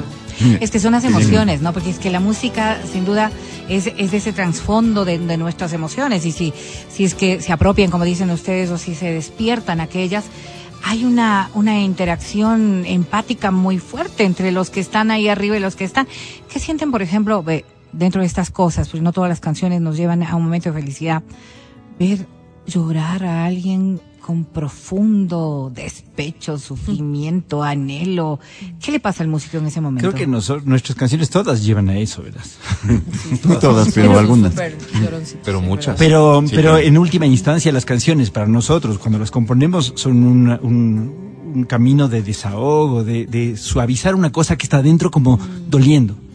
Pero al usuario también le pasa. A nosotros nos pasa también como usuarios. Las canciones ayudan a procesar, ¿cachas? Ayudan a, sí, sí, sí. a evacuar una cosa intensa que uno tiene como enredada adentro. Eso es lo que acaba pasando. Nos han, nos han dicho muchas veces, en diversos escenarios, qué importante ha sido esa canción para mí y para la construcción de mi propia historia, hasta de mi familia, del guagua. Nos echan la culpa del guagua, ¿cachai? Por las canciones. Allá cada cual. Pero es interesante, es decir, uno no tiene idea y no puede tener idea de lo importante Oye. que acaba siendo una canción para una persona porque coincidió con un momento y con una situación y la se la apropió. Nosotros en realidad no hicimos nada. Qué maravilla. Es interesante. Maravilla. El ¿Sabes Mati tiene algo yo? que preguntar, dale. Pero es que creo yo que eh, hay una parte de los tercer mundo que no ha sido conceptualizable todavía.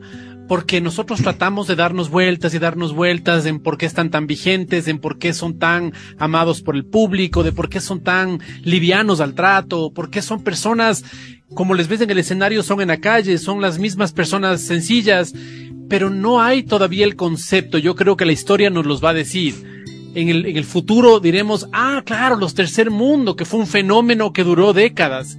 Yo creo que tienen, tienen matando, todavía, ¿eh? hay palabras que todavía no están dichas en esta historia. Qué chévere. Qué bonito. Wow, qué bien. Esperemos que así sea, ajá, esa es la, esa es la idea. Interesante. Yo sí, yo sí coincido con esa forma casi poética de descripción, porque hay un misterio aquí detrás que es súper interesante, que uno lo puede eh, platicar y puede bromear alrededor, pero ponte a ver cuántos años de, de vigencia eso, de existencia pueden haber y más, pues, pero de vigencia, de que cada vez que se les ocurra sacar una canción, vuelven a estar en entrevistas y, y- y todos les conocemos y el público se va sumando. Es, es Claro. digno de estudio. Antes de llegar a la estrella de esta temporada, que es la nueva canción, eh, hay canciones, evidentemente, que son etapas específicas y que dices vos, estas infaltables en los shows. Pero también hay esas otras canciones que en cambio tienen que haberle dejado al artista la sensación de tuvo que haber logrado más. Pues es que imagínate, y, y- y tal vez ustedes hasta la comparan y dicen, pero si es mejor que esta, Es que les gusta esta". tanto. Pero es que Oye, eso- ¿cuál eso- es? Eso es nueve de cada diez. o ¿Cuál sea, es? ¿Cuál es la tuya? La mía. ¿Cuál puede ver, ser? La- por ejemplo, el destornillador puede ser una de esas. El destornillador. Este, puede ser alguna de. Escri- ¿la escribiste tiempo. vos? La escribí yo, ajá. Sí, sí. También una que le hice a, a mi hija que se llama Nicole, en Ajá. un álbum hace tiempos. Este, y así un montón de ¿Cómo se canciones. llama esa que le hiciste a tu hija? Nicole, como ella. Ah, ok. Ajá. Yo no he escuchado Y- esa canción. Nunca dice escucharla. la canción. Nunca Ah, dice nunca. Nicole. Pero se llama Nicole. Se llama Nicole. ¿Está en si plataformas? cosa. Está Está en en plataformas, todos, ajá. Oye, ajá. si la puedes escuchar, me dio mucha curiosidad. Soy particularmente sensible con temas de hijos. posiblemente la cantamos y no sabíamos que se llama Nicole nada más. No, estoy No, no, seguro pero que no no. Yo, yo, yo, yo, yo la tendría presente. ¿Cuál es la tuya? Eh, la Te Amaré es, es un, es un punto bien particular en los conciertos. Pero, pero, pero No, esa pero canción sí logró todo. ¿Cómo? Digo, una canción Ah, de que las vos que no digas las haya logrado exactamente y que para haber. vos sea importante. Em, la Verte otra vez. que Verte está en el vez. mismo disco de la Nicole. ¿Cómo va esa? ¿Qué dice? Dice verte otra vez para volver a vivir y recuperar el tiempo que pasamos tan lejos. Ese es de Américo, Álvaro. Eso suena No es de a Luis Eduardo no una cosa Es profundísima. Te ¿sí? vas, eh. Sí, por triste. Américo. Menso. Y eso Porque que con ustedes todo- sí, la letra es, es, es importante. La, la escribimos el Daniel y yo a partir Ajá. de vivencias particulares. Estaban Ok. bien golpeados. Claro. Digamos, algo quedaba por ahí que había que sacar. Un recuerdo por ahí, de Ajá. dolor, claro, claro. Y que es válido al final terminar de sacarlo. ¿Cuál es la tuya? Estamos llenos de espinas. No, Hay una canción de- en el álbum con las 3, canciones. Tres. que lo hicimos en el 2003, Ajá. que se llama Desaparecer, que a mí me parece una canción. ¿Y de qué habla? ¿De qué habla la canción? Es una canción como in- introspectiva, psicológica un poco, que la compuso el Daniel y que mm, y que es a lo bestia. Yo diría que es una de las de las top cosas que hemos creado, ¿no? Y cómo suena, además, producida por el Juan en los primeros ¿Y qué tiempos de producción por el Juan. Nada, de un álbum puedes promocionar dos, tres, weón, cuatro puedes promocionar de un álbum, ¿no? Y fue decisión, digamos, en este caso particular, de decir, qué pena, esta se queda afuera. Mm, De la promoción específicamente. las otras y entonces se quedó afuera esa y otras tantas. En ese álbum, por ejemplo, yo compuse tres canciones, creo, o cuatro. Ujú, ujú. Y nada, ninguna vio la luz así, porque no. Pues ¿Y es esas decisiones cómo que- se tomaban para entonces? Votamos, decimos. ¿Quiénes y- participaban de la votación? En ese álbum en particular, los Pilches tres, porque Ok. estábamos por primera vez solo los tres. Ok, Y qué dijimos, momento, ¿no? No había manera de, Eh, de perdón, estar perdón. empates. Y no hay forma de, no hay forma de soltarle en un concierto y ver las reacciones. En general, no, sí, hay forma, ajá. Y en los conciertos, en ciertos conciertos, soltamos Sí. una que otra de las lo desconocidas. saben. y la reacción puede ser favorable. Pero en los conciertos en general soltamos una desconocida y la gente dice... No, eso meterle Eh, a un riesgo, claro, eso No, meterle a un ¿en riesgo que la canción no se hay merece, poca digo. cultura de Sí, claro. apreciar cosas desconocidas. Claro, vos, vos no vas a un show a conocer al artista, vas a cantar No, y no a vivir lo que ya te sabes. Dependiendo del show, No porque la verdad es que sí claro. hicimos un concierto en el teatro, en el Sucre. era, ¿no Es cierto? Recién. Eh, en el que tocamos casi dos horas, de las cuales más o menos la mitad eran canciones desconocidas y eran justo de esas. ¿Y así esas estaba concebido el show? Así estaba concebido el show, Ah, tal cual. ¿Y? ¿Y? entonces, claro, el público que fue a ese show, Era un público más selecto. sí, entonces ellos Sabían. estaban Y el dispuestos contexto y todo, a ajá. escuchar y a disfrutar Ok. las conocidas y las no tanto. Ok. Y fue increíble. Claro, hecho, porque cuando te gusta un, artista, Claro, aprecias cuando te gusta Sí, sí, un artista, tú vas es para escuchar un poco la dinámica de todo lo que pueda propo- proponerte, ¿no? No solamente a cantar y a cantar esas canciones que quizás en otros eventos sí, pues vas para oírle Pero eso haces las que vos. hace llorar. Es un poco el asunto. Claro, claro. En general, en general el público que somos en Ecuador queremos la cosa conocida, Solo queremos la cosa conocida, queremos la co- El filete. a menos de que Claro. construyamos un contexto que permite eso, como por ejemplo el show en el teatro. ¿no? Ahí vas, te sientas y Va. te abres a ver qué pasa. Claro, si es un encuentro con los superfans, además sé que claro. ellos van a valorar cualquier cosa, Claro. que, lo nuevo que llego a proponer Claro. y se van a conocer todo, aunque no haya sido muy popular, porque son Claro, fans. se compraron el disco, correcto, entonces lo tienen todo. Ah, y entre esta posibilidad que ustedes han demostrado cada vez que les ha dado la gana de crear nuevas cosas y de que estas cosas alcancen objetivos, ¿por qué deciden de pronto traer a colación una canción que ya existe y por qué esta en particular? Me sonaba en la cabeza desde hace 15 años, te digo la verdad. ¿Sí? Una versión, no la que está ahorita, pero una versión así movida. Y de hecho la empezamos a trabajar eh, allá del 2008, 2009, cuando hicimos la celebración de los 20 años de los Tercer Mundo. Hace tanto tiempo. Qué ¿eh? bestia, ¿no? Imagínate. Eh, y estábamos haciendo un álbum en los que participaban un montón de artistas cantando nuestras canciones en arreglos iguales a veces, en arreglos distintos otros. Iban a ser dos volúmenes, solo alcanzó a salir uno y la Te extraño se quedó sin ser parte porque iba en el volumen 2. En todo caso había una basecita ya armada y el bajo de la canción estaba ya grabado. Y es un bajo increíble. Todo lo que hace lo grabó el Christian Dreyer, que es un bajista Muy reconocido, claro. a lo que sí. bestia toca con los verdes, ¿Cómo no? ha tocado con el Sergio, tocó ¿Cómo con no? nosotros un buen tiempo también. Ujú. Y era demasiado bueno para que se pierda en el Ok. olvido ese bajo. Y me dio vueltas en la cabeza, me dio vueltas hasta que en la pandemia, con esto de la música desde Caleta y qué sé yo, conversamos un montón con el Sergio, nos encontramos luego de la pandemia en, en un par de conciertos y tenemos que hacer algo, tenemos que hacer algo. Había un poco de comentarios en redes, sería chévere que Sergio, que Imagínate, ustedes, no sé claro. qué. Entonces dijimos, ok, vamos a hacerle, pero vamos a hacerle aprovechando esta coyuntura en particular, y es que el álbum Tu Madre, donde estaba originalmente La Te Extraño, cumple este año 25. Qué chévere. 25 años, imagínate. Qué increíble. Y ¿Cómo ha entonces, ok, tiempo? hicimos toda la cosa, la preproducción, los acercamientos, para tenerlo en este momento. Había un montón de, factores que, al final sí. hacían que esta sea la Vimos la que este era el canción. momento correcto y esta canción estaba ahí, así que vamos. Además hacía falta que maduremos, o sobre todo que el Juan madure musicalmente para que pueda producirla como la produjo. Eso era como... Yo encuentro en esta canción un montón de puntos súper altos, súper altos y, y- y me sostengo en eso. Pero me enamoré de la canción desde que la escuché y, Claro que sí. y ahorita Qué que lo mencionas es como, claro, el bajo es impresionante, pero qué acierto en la producción haberle dado el protagonismo que tiene el bajo en la canción. Eso está clarísimo. Felicitaciones Sí, muchachos. Qué linda gracias. quedó. Mira lo que dice la Margarita Costa, que es no oyente del programa. Dice, qué maravillosa versión de esta canción. Tengo 27 años y es increíble pensar que me sé todas las canciones de Tercer Mundo. Sergio, Verde 70, Las Lolas, toda la música de esa época es genial. Gracias por la buena música. Mis tíos me hacían escuchar estas canciones y me llevaban a los conciertos cuando iban a Ibarra. No puedo creer que tenía dos años cuando salió esta canción. Está llorando y exige un saludo, por favor, Margarita. Margarita, salgo a las 12. Qué buenos tíos, Margarita. Sí, inteligentes. Oye, Inteligentes. y, y- Linda y- canción. y también está esto, ¿no? Que, que uno lo tiene que asumir con madurez. Y es el tema de que vienen y te dicen, Señor, qué lindo canta. ¿Cómo, cómo se siente eso? Y, eh, pasamos por ahí a diario, sí. Señor, Ya pero no no se ven como señores, señores. ¿Perdón? No, más La apariencia, servimos y sin la embargo. apariencia de los tercer mundo es una cosa que es un secreto que no sabemos, es indescifrable. El pacto con el ¿Qué diablo. onda Eso- con eso? ese es ¿Qué otro hacen? misterio del Pero bueno, fuera uno, son los tres. ¿Qué onda con eso? Hijos de su madre. Hijos de su Tal cual. Somos unos hijos Esa de su madre. genética, oiga. Yo, yo me reía porque pensaba viéndole al hijo de Daniel el otro día. Oye, ya aparecen hermanos. Claro, pues. ¿Qué ira? Ya aparecen hermanos, en serio. Qué, qué, qué goce. Muchachos queridos, qué a lo bestia oportunidad de cantar con el Sergio que hay que reconocer. Uno Total, de los eso es, productores eso y cantantes más a lo bestia que ha tenido este país. Absolutamente, sí. Totalmente. De hecho, el Sergio pone la vara bien alta cuando canta esta canción. Claro. Y me toca cantar a mí y tengo que hacer tipo cuatro distintos días de grabaciones para lograr medio alcanzar.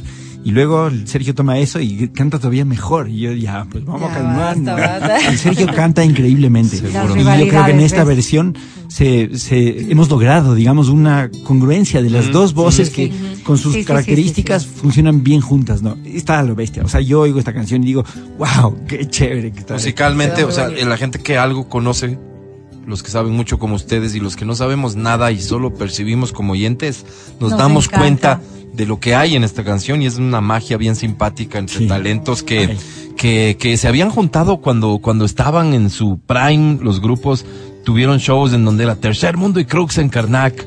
¿Qué onda había?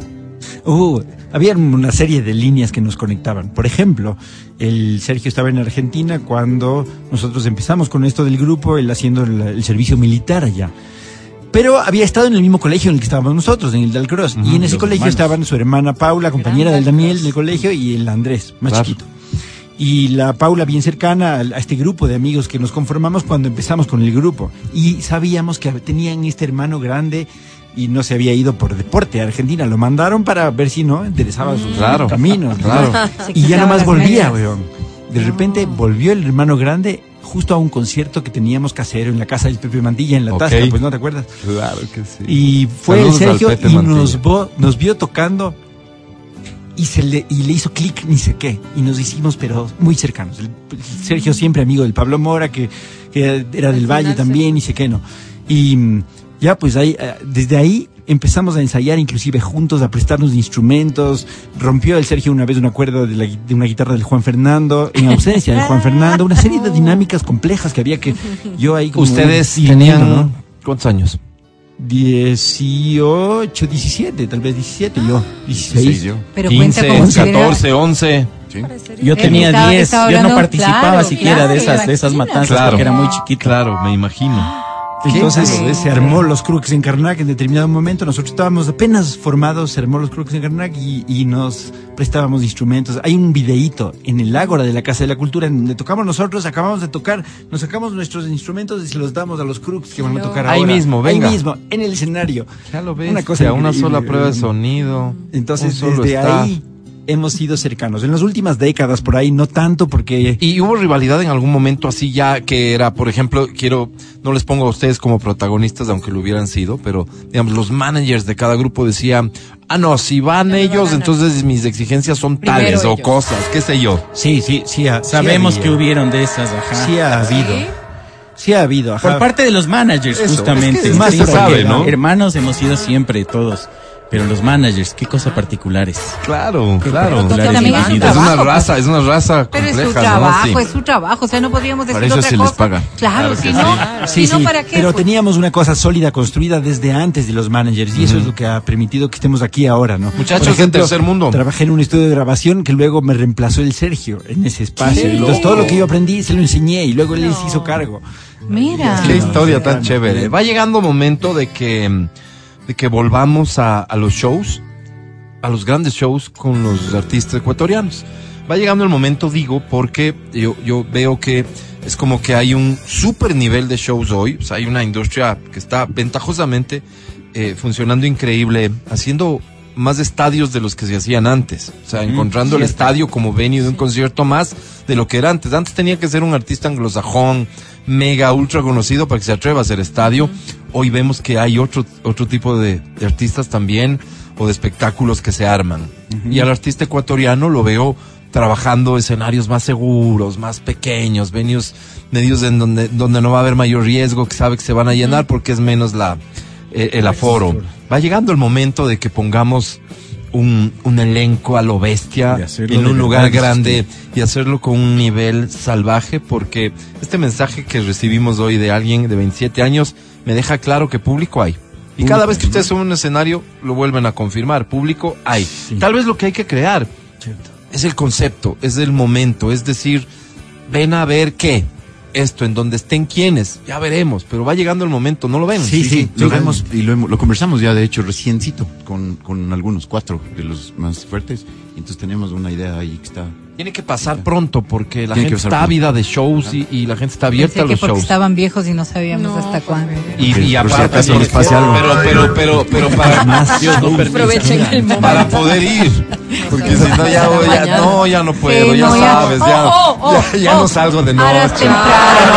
Que da sueño. Matiné. Pero que haya sillas, seguro. Ah, y, y que además esté la música expuesta a 100%. O sea, orgánico, la banda, Sí, con, sí. con- con unos super amplificadores, unas cosas así a lo bestia, a la altura de lo que ha sido esta historia tan bonita. No como despedida ni mucho menos, sino No, no, no. porque es necesario, así como sacar canciones, lo que tenemos.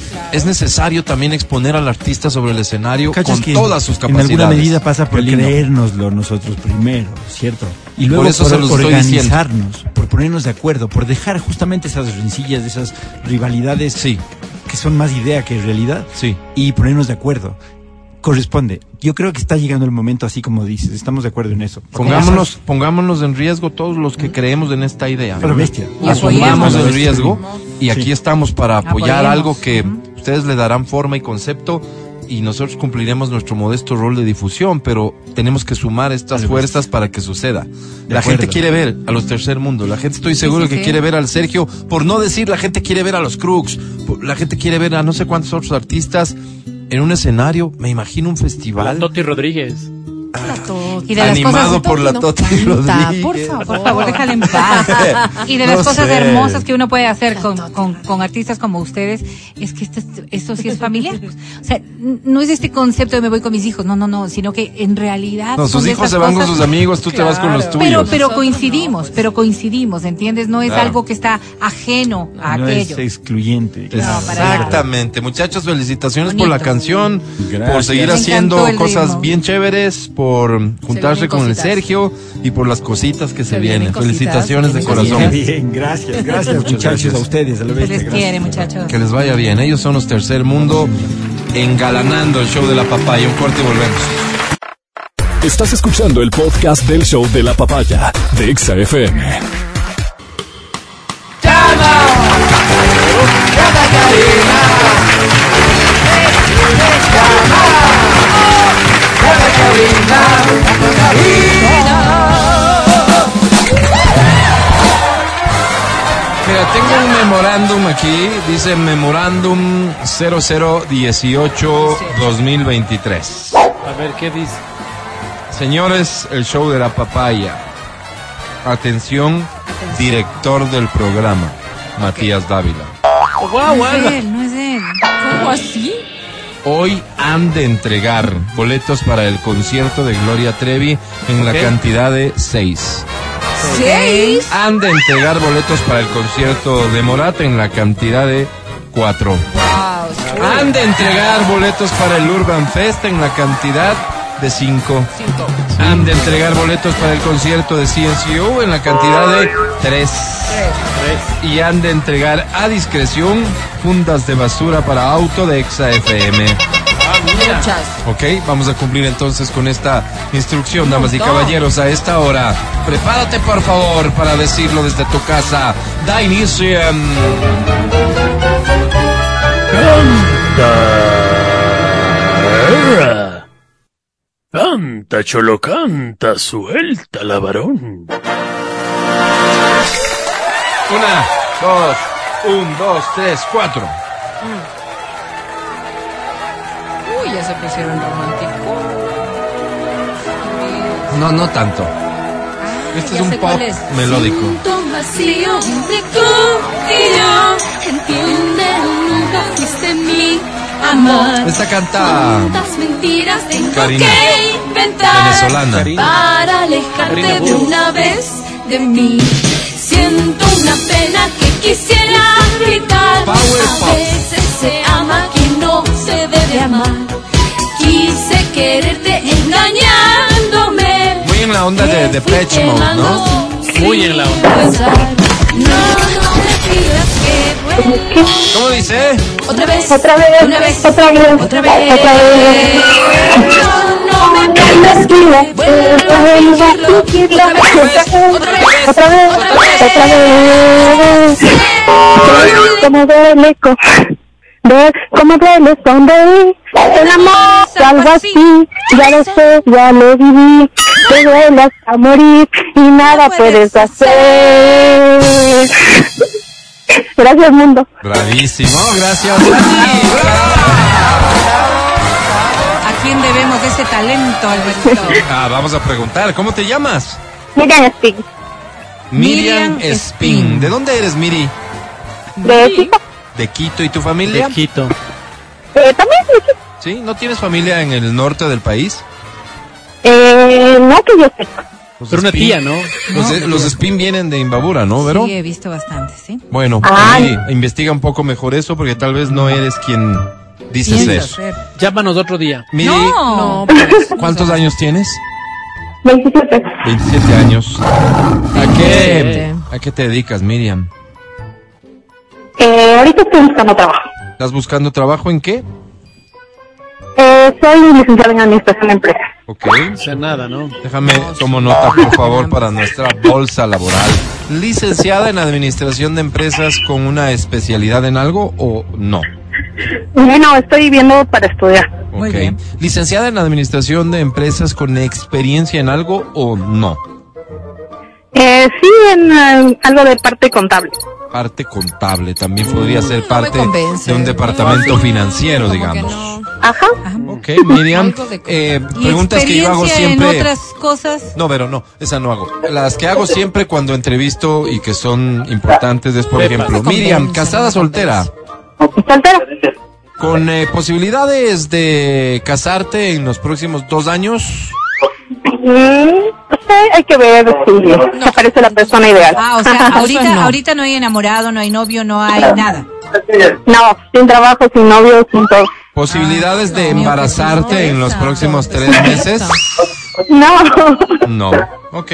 Miriam, entonces eh, tu siguiente entrevista es con la academia. Mucha suerte, academia. ¿Qué Te premio presento querrá la niña? a Miriam. Buena pregunta. No tiene nada que Buena perder, pregunta. ¿Qué buena premio pregunta. quieres, Miri? O sea, Buena entrada, Morat. Morat. Academia, te presento novio. a Miri. Tiene trabajo. Con mucho gusto. Miriam se llama, Miri. Hola. Miriam, Miriam. Si alguna vez me das la oportunidad de ponerte dentro mi semillita, en ese momento sabremos La vida nos hizo el uno para el otro. Oye, Miri, no es el amor.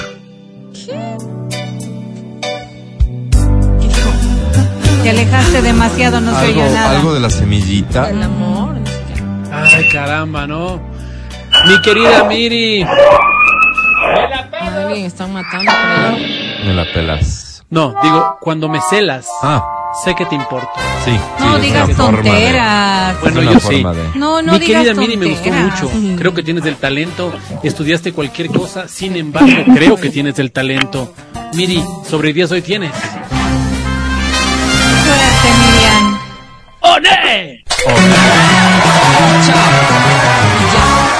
Perdió. No, no ganaste, Miri, querida. Vamos ¿Y para rápidamente. qué la, la algarabía? ¿Para Una can- qué? No. A ver, silencio. Una canción más Burla. rápido. Es esta, por cierto, es importante, es bonita. Fácil de cantar, anímate. A ver, Ay, no. comparte el título. Atención, para cantar esta tengo una línea especial. 2523 290. ¿Qué otro número sería, Álvaro? Canción de amor. Yo no sentía lo que siento en este día. No puedo explicarme nada. Estos son los de Inside. Tengo tu mirada. ¿Quién canta esto? Ya Ah, ya Marco. Marco. entre mis ojos. Y hay un grupo que se llaman los de Inside. Tengo un raro antojo. Anima inside. Ahora sé de dónde viene su nombre, Anima. y ser parte de tus días. Yo no puedo hablar de nada. De nada, Uy, qué Lo lindo. único que lo que hago es mirarte. Una que Una que otra carcajada no controla mi Vida palabra. hoy de esta canción. Y cuando voy a buscarte, mis latidos se mis latidos se aceleran Ayer creo que llamó. con la luna llena. Solo quiero Solo quiero regalarte Es tu turno, va solo. ¿Cómo dice? una canción de amor. amor. Siento en tus manos y presiento que eres tú que estás muy cerca. No puedo creer que tu amor abrió mi puerta. Una canción de amor. De la penumbra siento que nace una luz. Gracias, Exxon. ¡Bravo! ¡Qué bonito! Muy bien bonito, bonito, muy bien, bonito. bien bonito. ¿Cómo te llamas? Paul, Paul. Caizaguano. Caizaguano. ¿Cuántos años tienes, Paul? 29. ¿A qué te dedicas, Paul? A cantar. pues. Trabajo ¿En qué? de mensajero. Mensajero. ¿Ahorita estás libre, Paul, o saliste disque a entregar algo y la clásica que haces tus cosas cuando supuestamente estás entregando algo? No, estoy libre ahorita. ¿Estás libre? ¿Libre hoy o libre en este momento? No, no, libre en este momento. Muy bien, Paul, ¿Quieres conmigo, Paul? No, pues. No, eh, esto de la libertad es solo temporaria Sí, en el claro, trabajo claro. o también eres una persona libre de pareja. Libre soltero.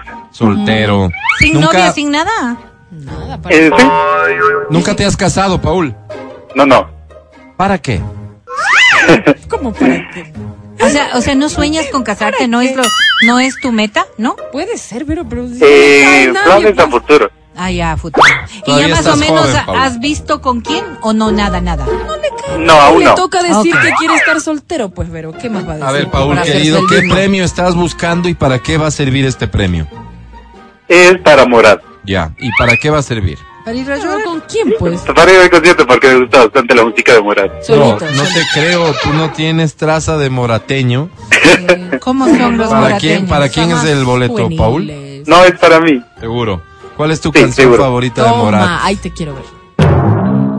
La favorita. Sí, Claro, de tu grupo favorito. A ver. Me Las encanta. rosas Está cantan, ¿no? googleando, está googleando. Ya, Las- dale las chance, rosas dale chance. cantan. No. Dale chance, dale chance. ¿No te gusta esa? ¿Las rosas Una. cantan? No se va. No, esa No de- se va, ¿qué? Claro. No, se va, la- No se va la ¿A canción. dónde? No sé, ¿a dónde se va? No se va, el nombre no de se la va. canción, se llama. Ah, ¿Las rosas? las rosas. Esa es buena. ¿Te gusta, de, no. de Morat, ¿te gusta la canción esta que es Lili está aquí? Esa no, buena. no es de Morat. Buena, buena. Es que Oye, la primera Paul. canción que sale cuando tú googleas Morat Claro. canciones es No se va. Ah, toma.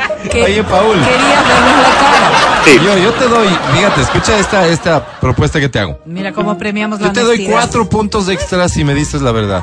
¿Para quién es? No, La entrada. Te Ah. rebajan la condena. Cuatro Así es. puntos extras si me dices la verdad. ¿Para quién es el boleto? No, es para mí. Está bien, ya, Paul. Esa es tu Dale, verdad. dale, claro. Te doy cuatro puntos extras. Solo no te se sabe cantan, pero quiere irse. Tu te presento a la academia. Sí, claro. A la academia. Hola, Paul. Mentiroso, ahora vas a perder. Paul, ¿estás ahí? Espérate que yo no estoy. Espérate, Paul. Sí Ahora te oímos, sí te No, escuchamos, sí, sí, estás, Academia. Hola. ¿Por qué? ¿Qué nos deseamos? Me pregunta la gente en la calle. Mm. ¿Qué nos tenemos ganas y hacemos notorio Paul. nuestro morbo? Me dicen en la casa. ¿Por qué la vida es así? Lo último me pregunto yo. Paul, han de estar ahí en la casa. All that I have is all that you give me. Ay, ay, ay, ¿Te Paul. gustó, Paul? Never Mi querido Paul, la mano en el corazón. A ver. Flojón, Sí. flojón, flojón, flojón estuvo. Mentiroso, ¿no? Sí, De sí. todas formas, mi querido Paul, Mentirosito. Ay, ¿por qué le tachas así? ¿Algo de la porquería? digo, hoy nos ganó la alegría de todas formas, Ah, Paul. Tu, tu elocuencia, tu sí, don de gente, sí. tu... Un hombre alegre. De todas formas, Paul, no cantes victoria. Oh. Qué lástima, Paul, sobre 10 tienes. Suerte, Paul. Mentiroso. ¡Teri! Espérate, Trimas, ¿cuántos le di yo? Cu- Cuatro. le. Siete ganas. Ganaste, Paul. Felicidades.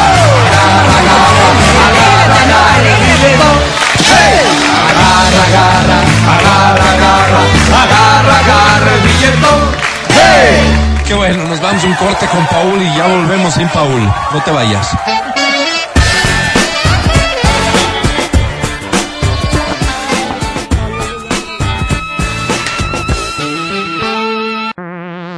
Escucha el show de la papaya cuando quieras y donde quieras. Busca XFM Ecuador en Spotify. Síguenos y habilita las notificaciones. Vuelve a escuchar este programa en todas partes.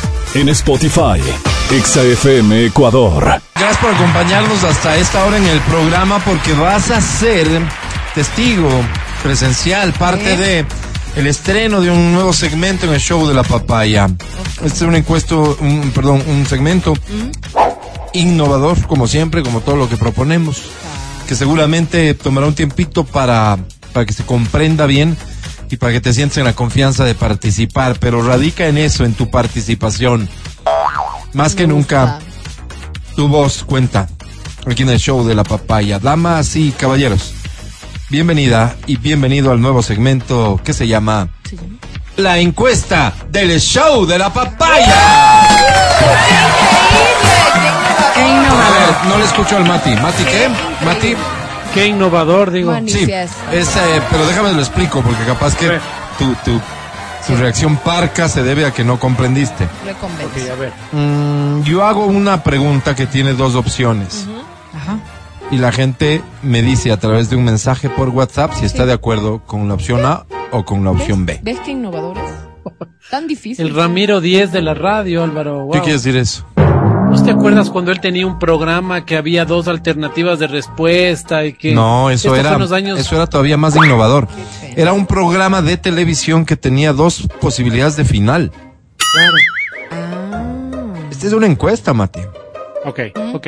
No confundas Estamos las buscando, cosas. sí, por favor, estamos buscando em, un poco la, la respuesta final a algo. como que le copiaste y eso no me Sí, agrada. a algo.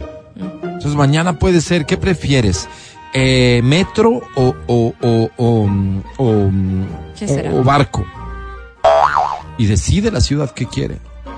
Ah, interesante. ¿Estás eh, de acuerdo o en contra con el porte regulado de armas? O mejor dicho, para ponerlo en el lenguaje de ustedes. Bala. ¿Estás a favor del porte regulado de armas o del porte libre de armas? Y así sacamos las conclusiones que la sociedad tanto necesita para avanzar, porque ha llegado el momento de que, Verónica, de la encuesta. No, de avanzar. De de avanzar. avanzar, ya no podemos eh, quedarnos en los problemas, en los diagnósticos, es que hay que avanzar hacia las soluciones. Pero como hoy es nada más que el primer capítulo de este segmento, Ok. Vamos suave. Primera temporada. Increchendo. Oye, Vamos de a- una, vamos a preguntar algo, respondemos hoy y vemos participa cómo de va. la encuesta sin Pero pregunta y sin Bien. opciones. Solo Bien. mándame la respuesta al 099 No, 2500 993 A o B. Pero, y Alvarito. participas para llevarte un premio. ¿Qué premio el día de hoy? Un boleto para el concierto de Gloria Trevi. Tú eres un hombre de avanzada. ¿De Gloria? Trevi. Voy a irles midiendo que estén... Pero Alvarito, o sea, Siguiendo la ¿cómo, pista cómo del programa, escoges ¿de tú acuerdo? A o B si no tienes idea de qué estás Claro, escogiendo? Yo no tengo por qué dar explicaciones ni a ti ni a nadie. Este es el nuevo segmento. Tú decide A o B. 099 No, yo no tengo por qué aguantar esto. 2593 Muy bien, ya has comprendido cómo participar del segmento No, nuevo no del show de la papaya. Solo tienes que enviar tu mensaje votando por A o por B. Y el segmento va a ser así. Una vez que ya hayas votado, nosotros damos a conocer cuál era la pregunta y cuáles eran las opciones de Ah, respuesta. Porque es como. Esta es la parte sorpresa. innovadora, No, porque es una normalmente es locura. al revés. Es una locura, no tiene, no tiene sorprenden. lógica. La pregunta era entonces, Votar ¿estás, fe. ¿estás de acuerdo? O sea, A. ¿O estás en contra? O sea, B. B. ¿De de qué? que el B. Tribunal Contencioso Electoral haya negado la solicitud de revocatoria de mandato al presidente Guillermo Lazo. Ganó la opción A con el 85% de votos. O sea, la gente está de acuerdo con que se haya negado la revocatoria. Una vez más, Ahí está. somos un país democrático. Para ti, en tu cara. Matías Dávila. Gracias por escucharnos. Mañana estaremos de vuelta en el show de la papaya. Mañana ya estás aquí, Mati. Sí, sí, sí, mañana estoy Ay, ahí. a amigo. Sí, te estás cuidando. Mándame el helicóptero. Te vas a inyectar. A menos de que se Hoy tropiece. me hacen acupuntura ya, porque Sí, el otro sí, no sí, sí. funcionó. Ok, Por favor, Mati, ve al doctor, porque la verdad es que vos te inventas cada...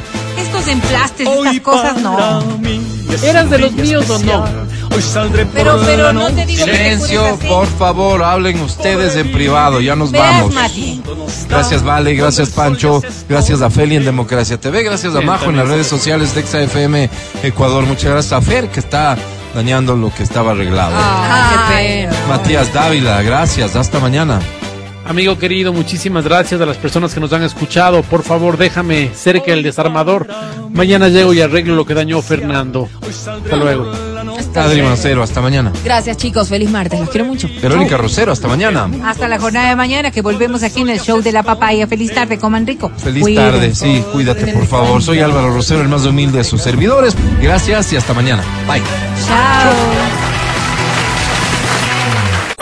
Hasta aquí el podcast del show de la papaya. No olvides seguirnos y habilitar las notificaciones para que no te pierdas nuestro siguiente programa.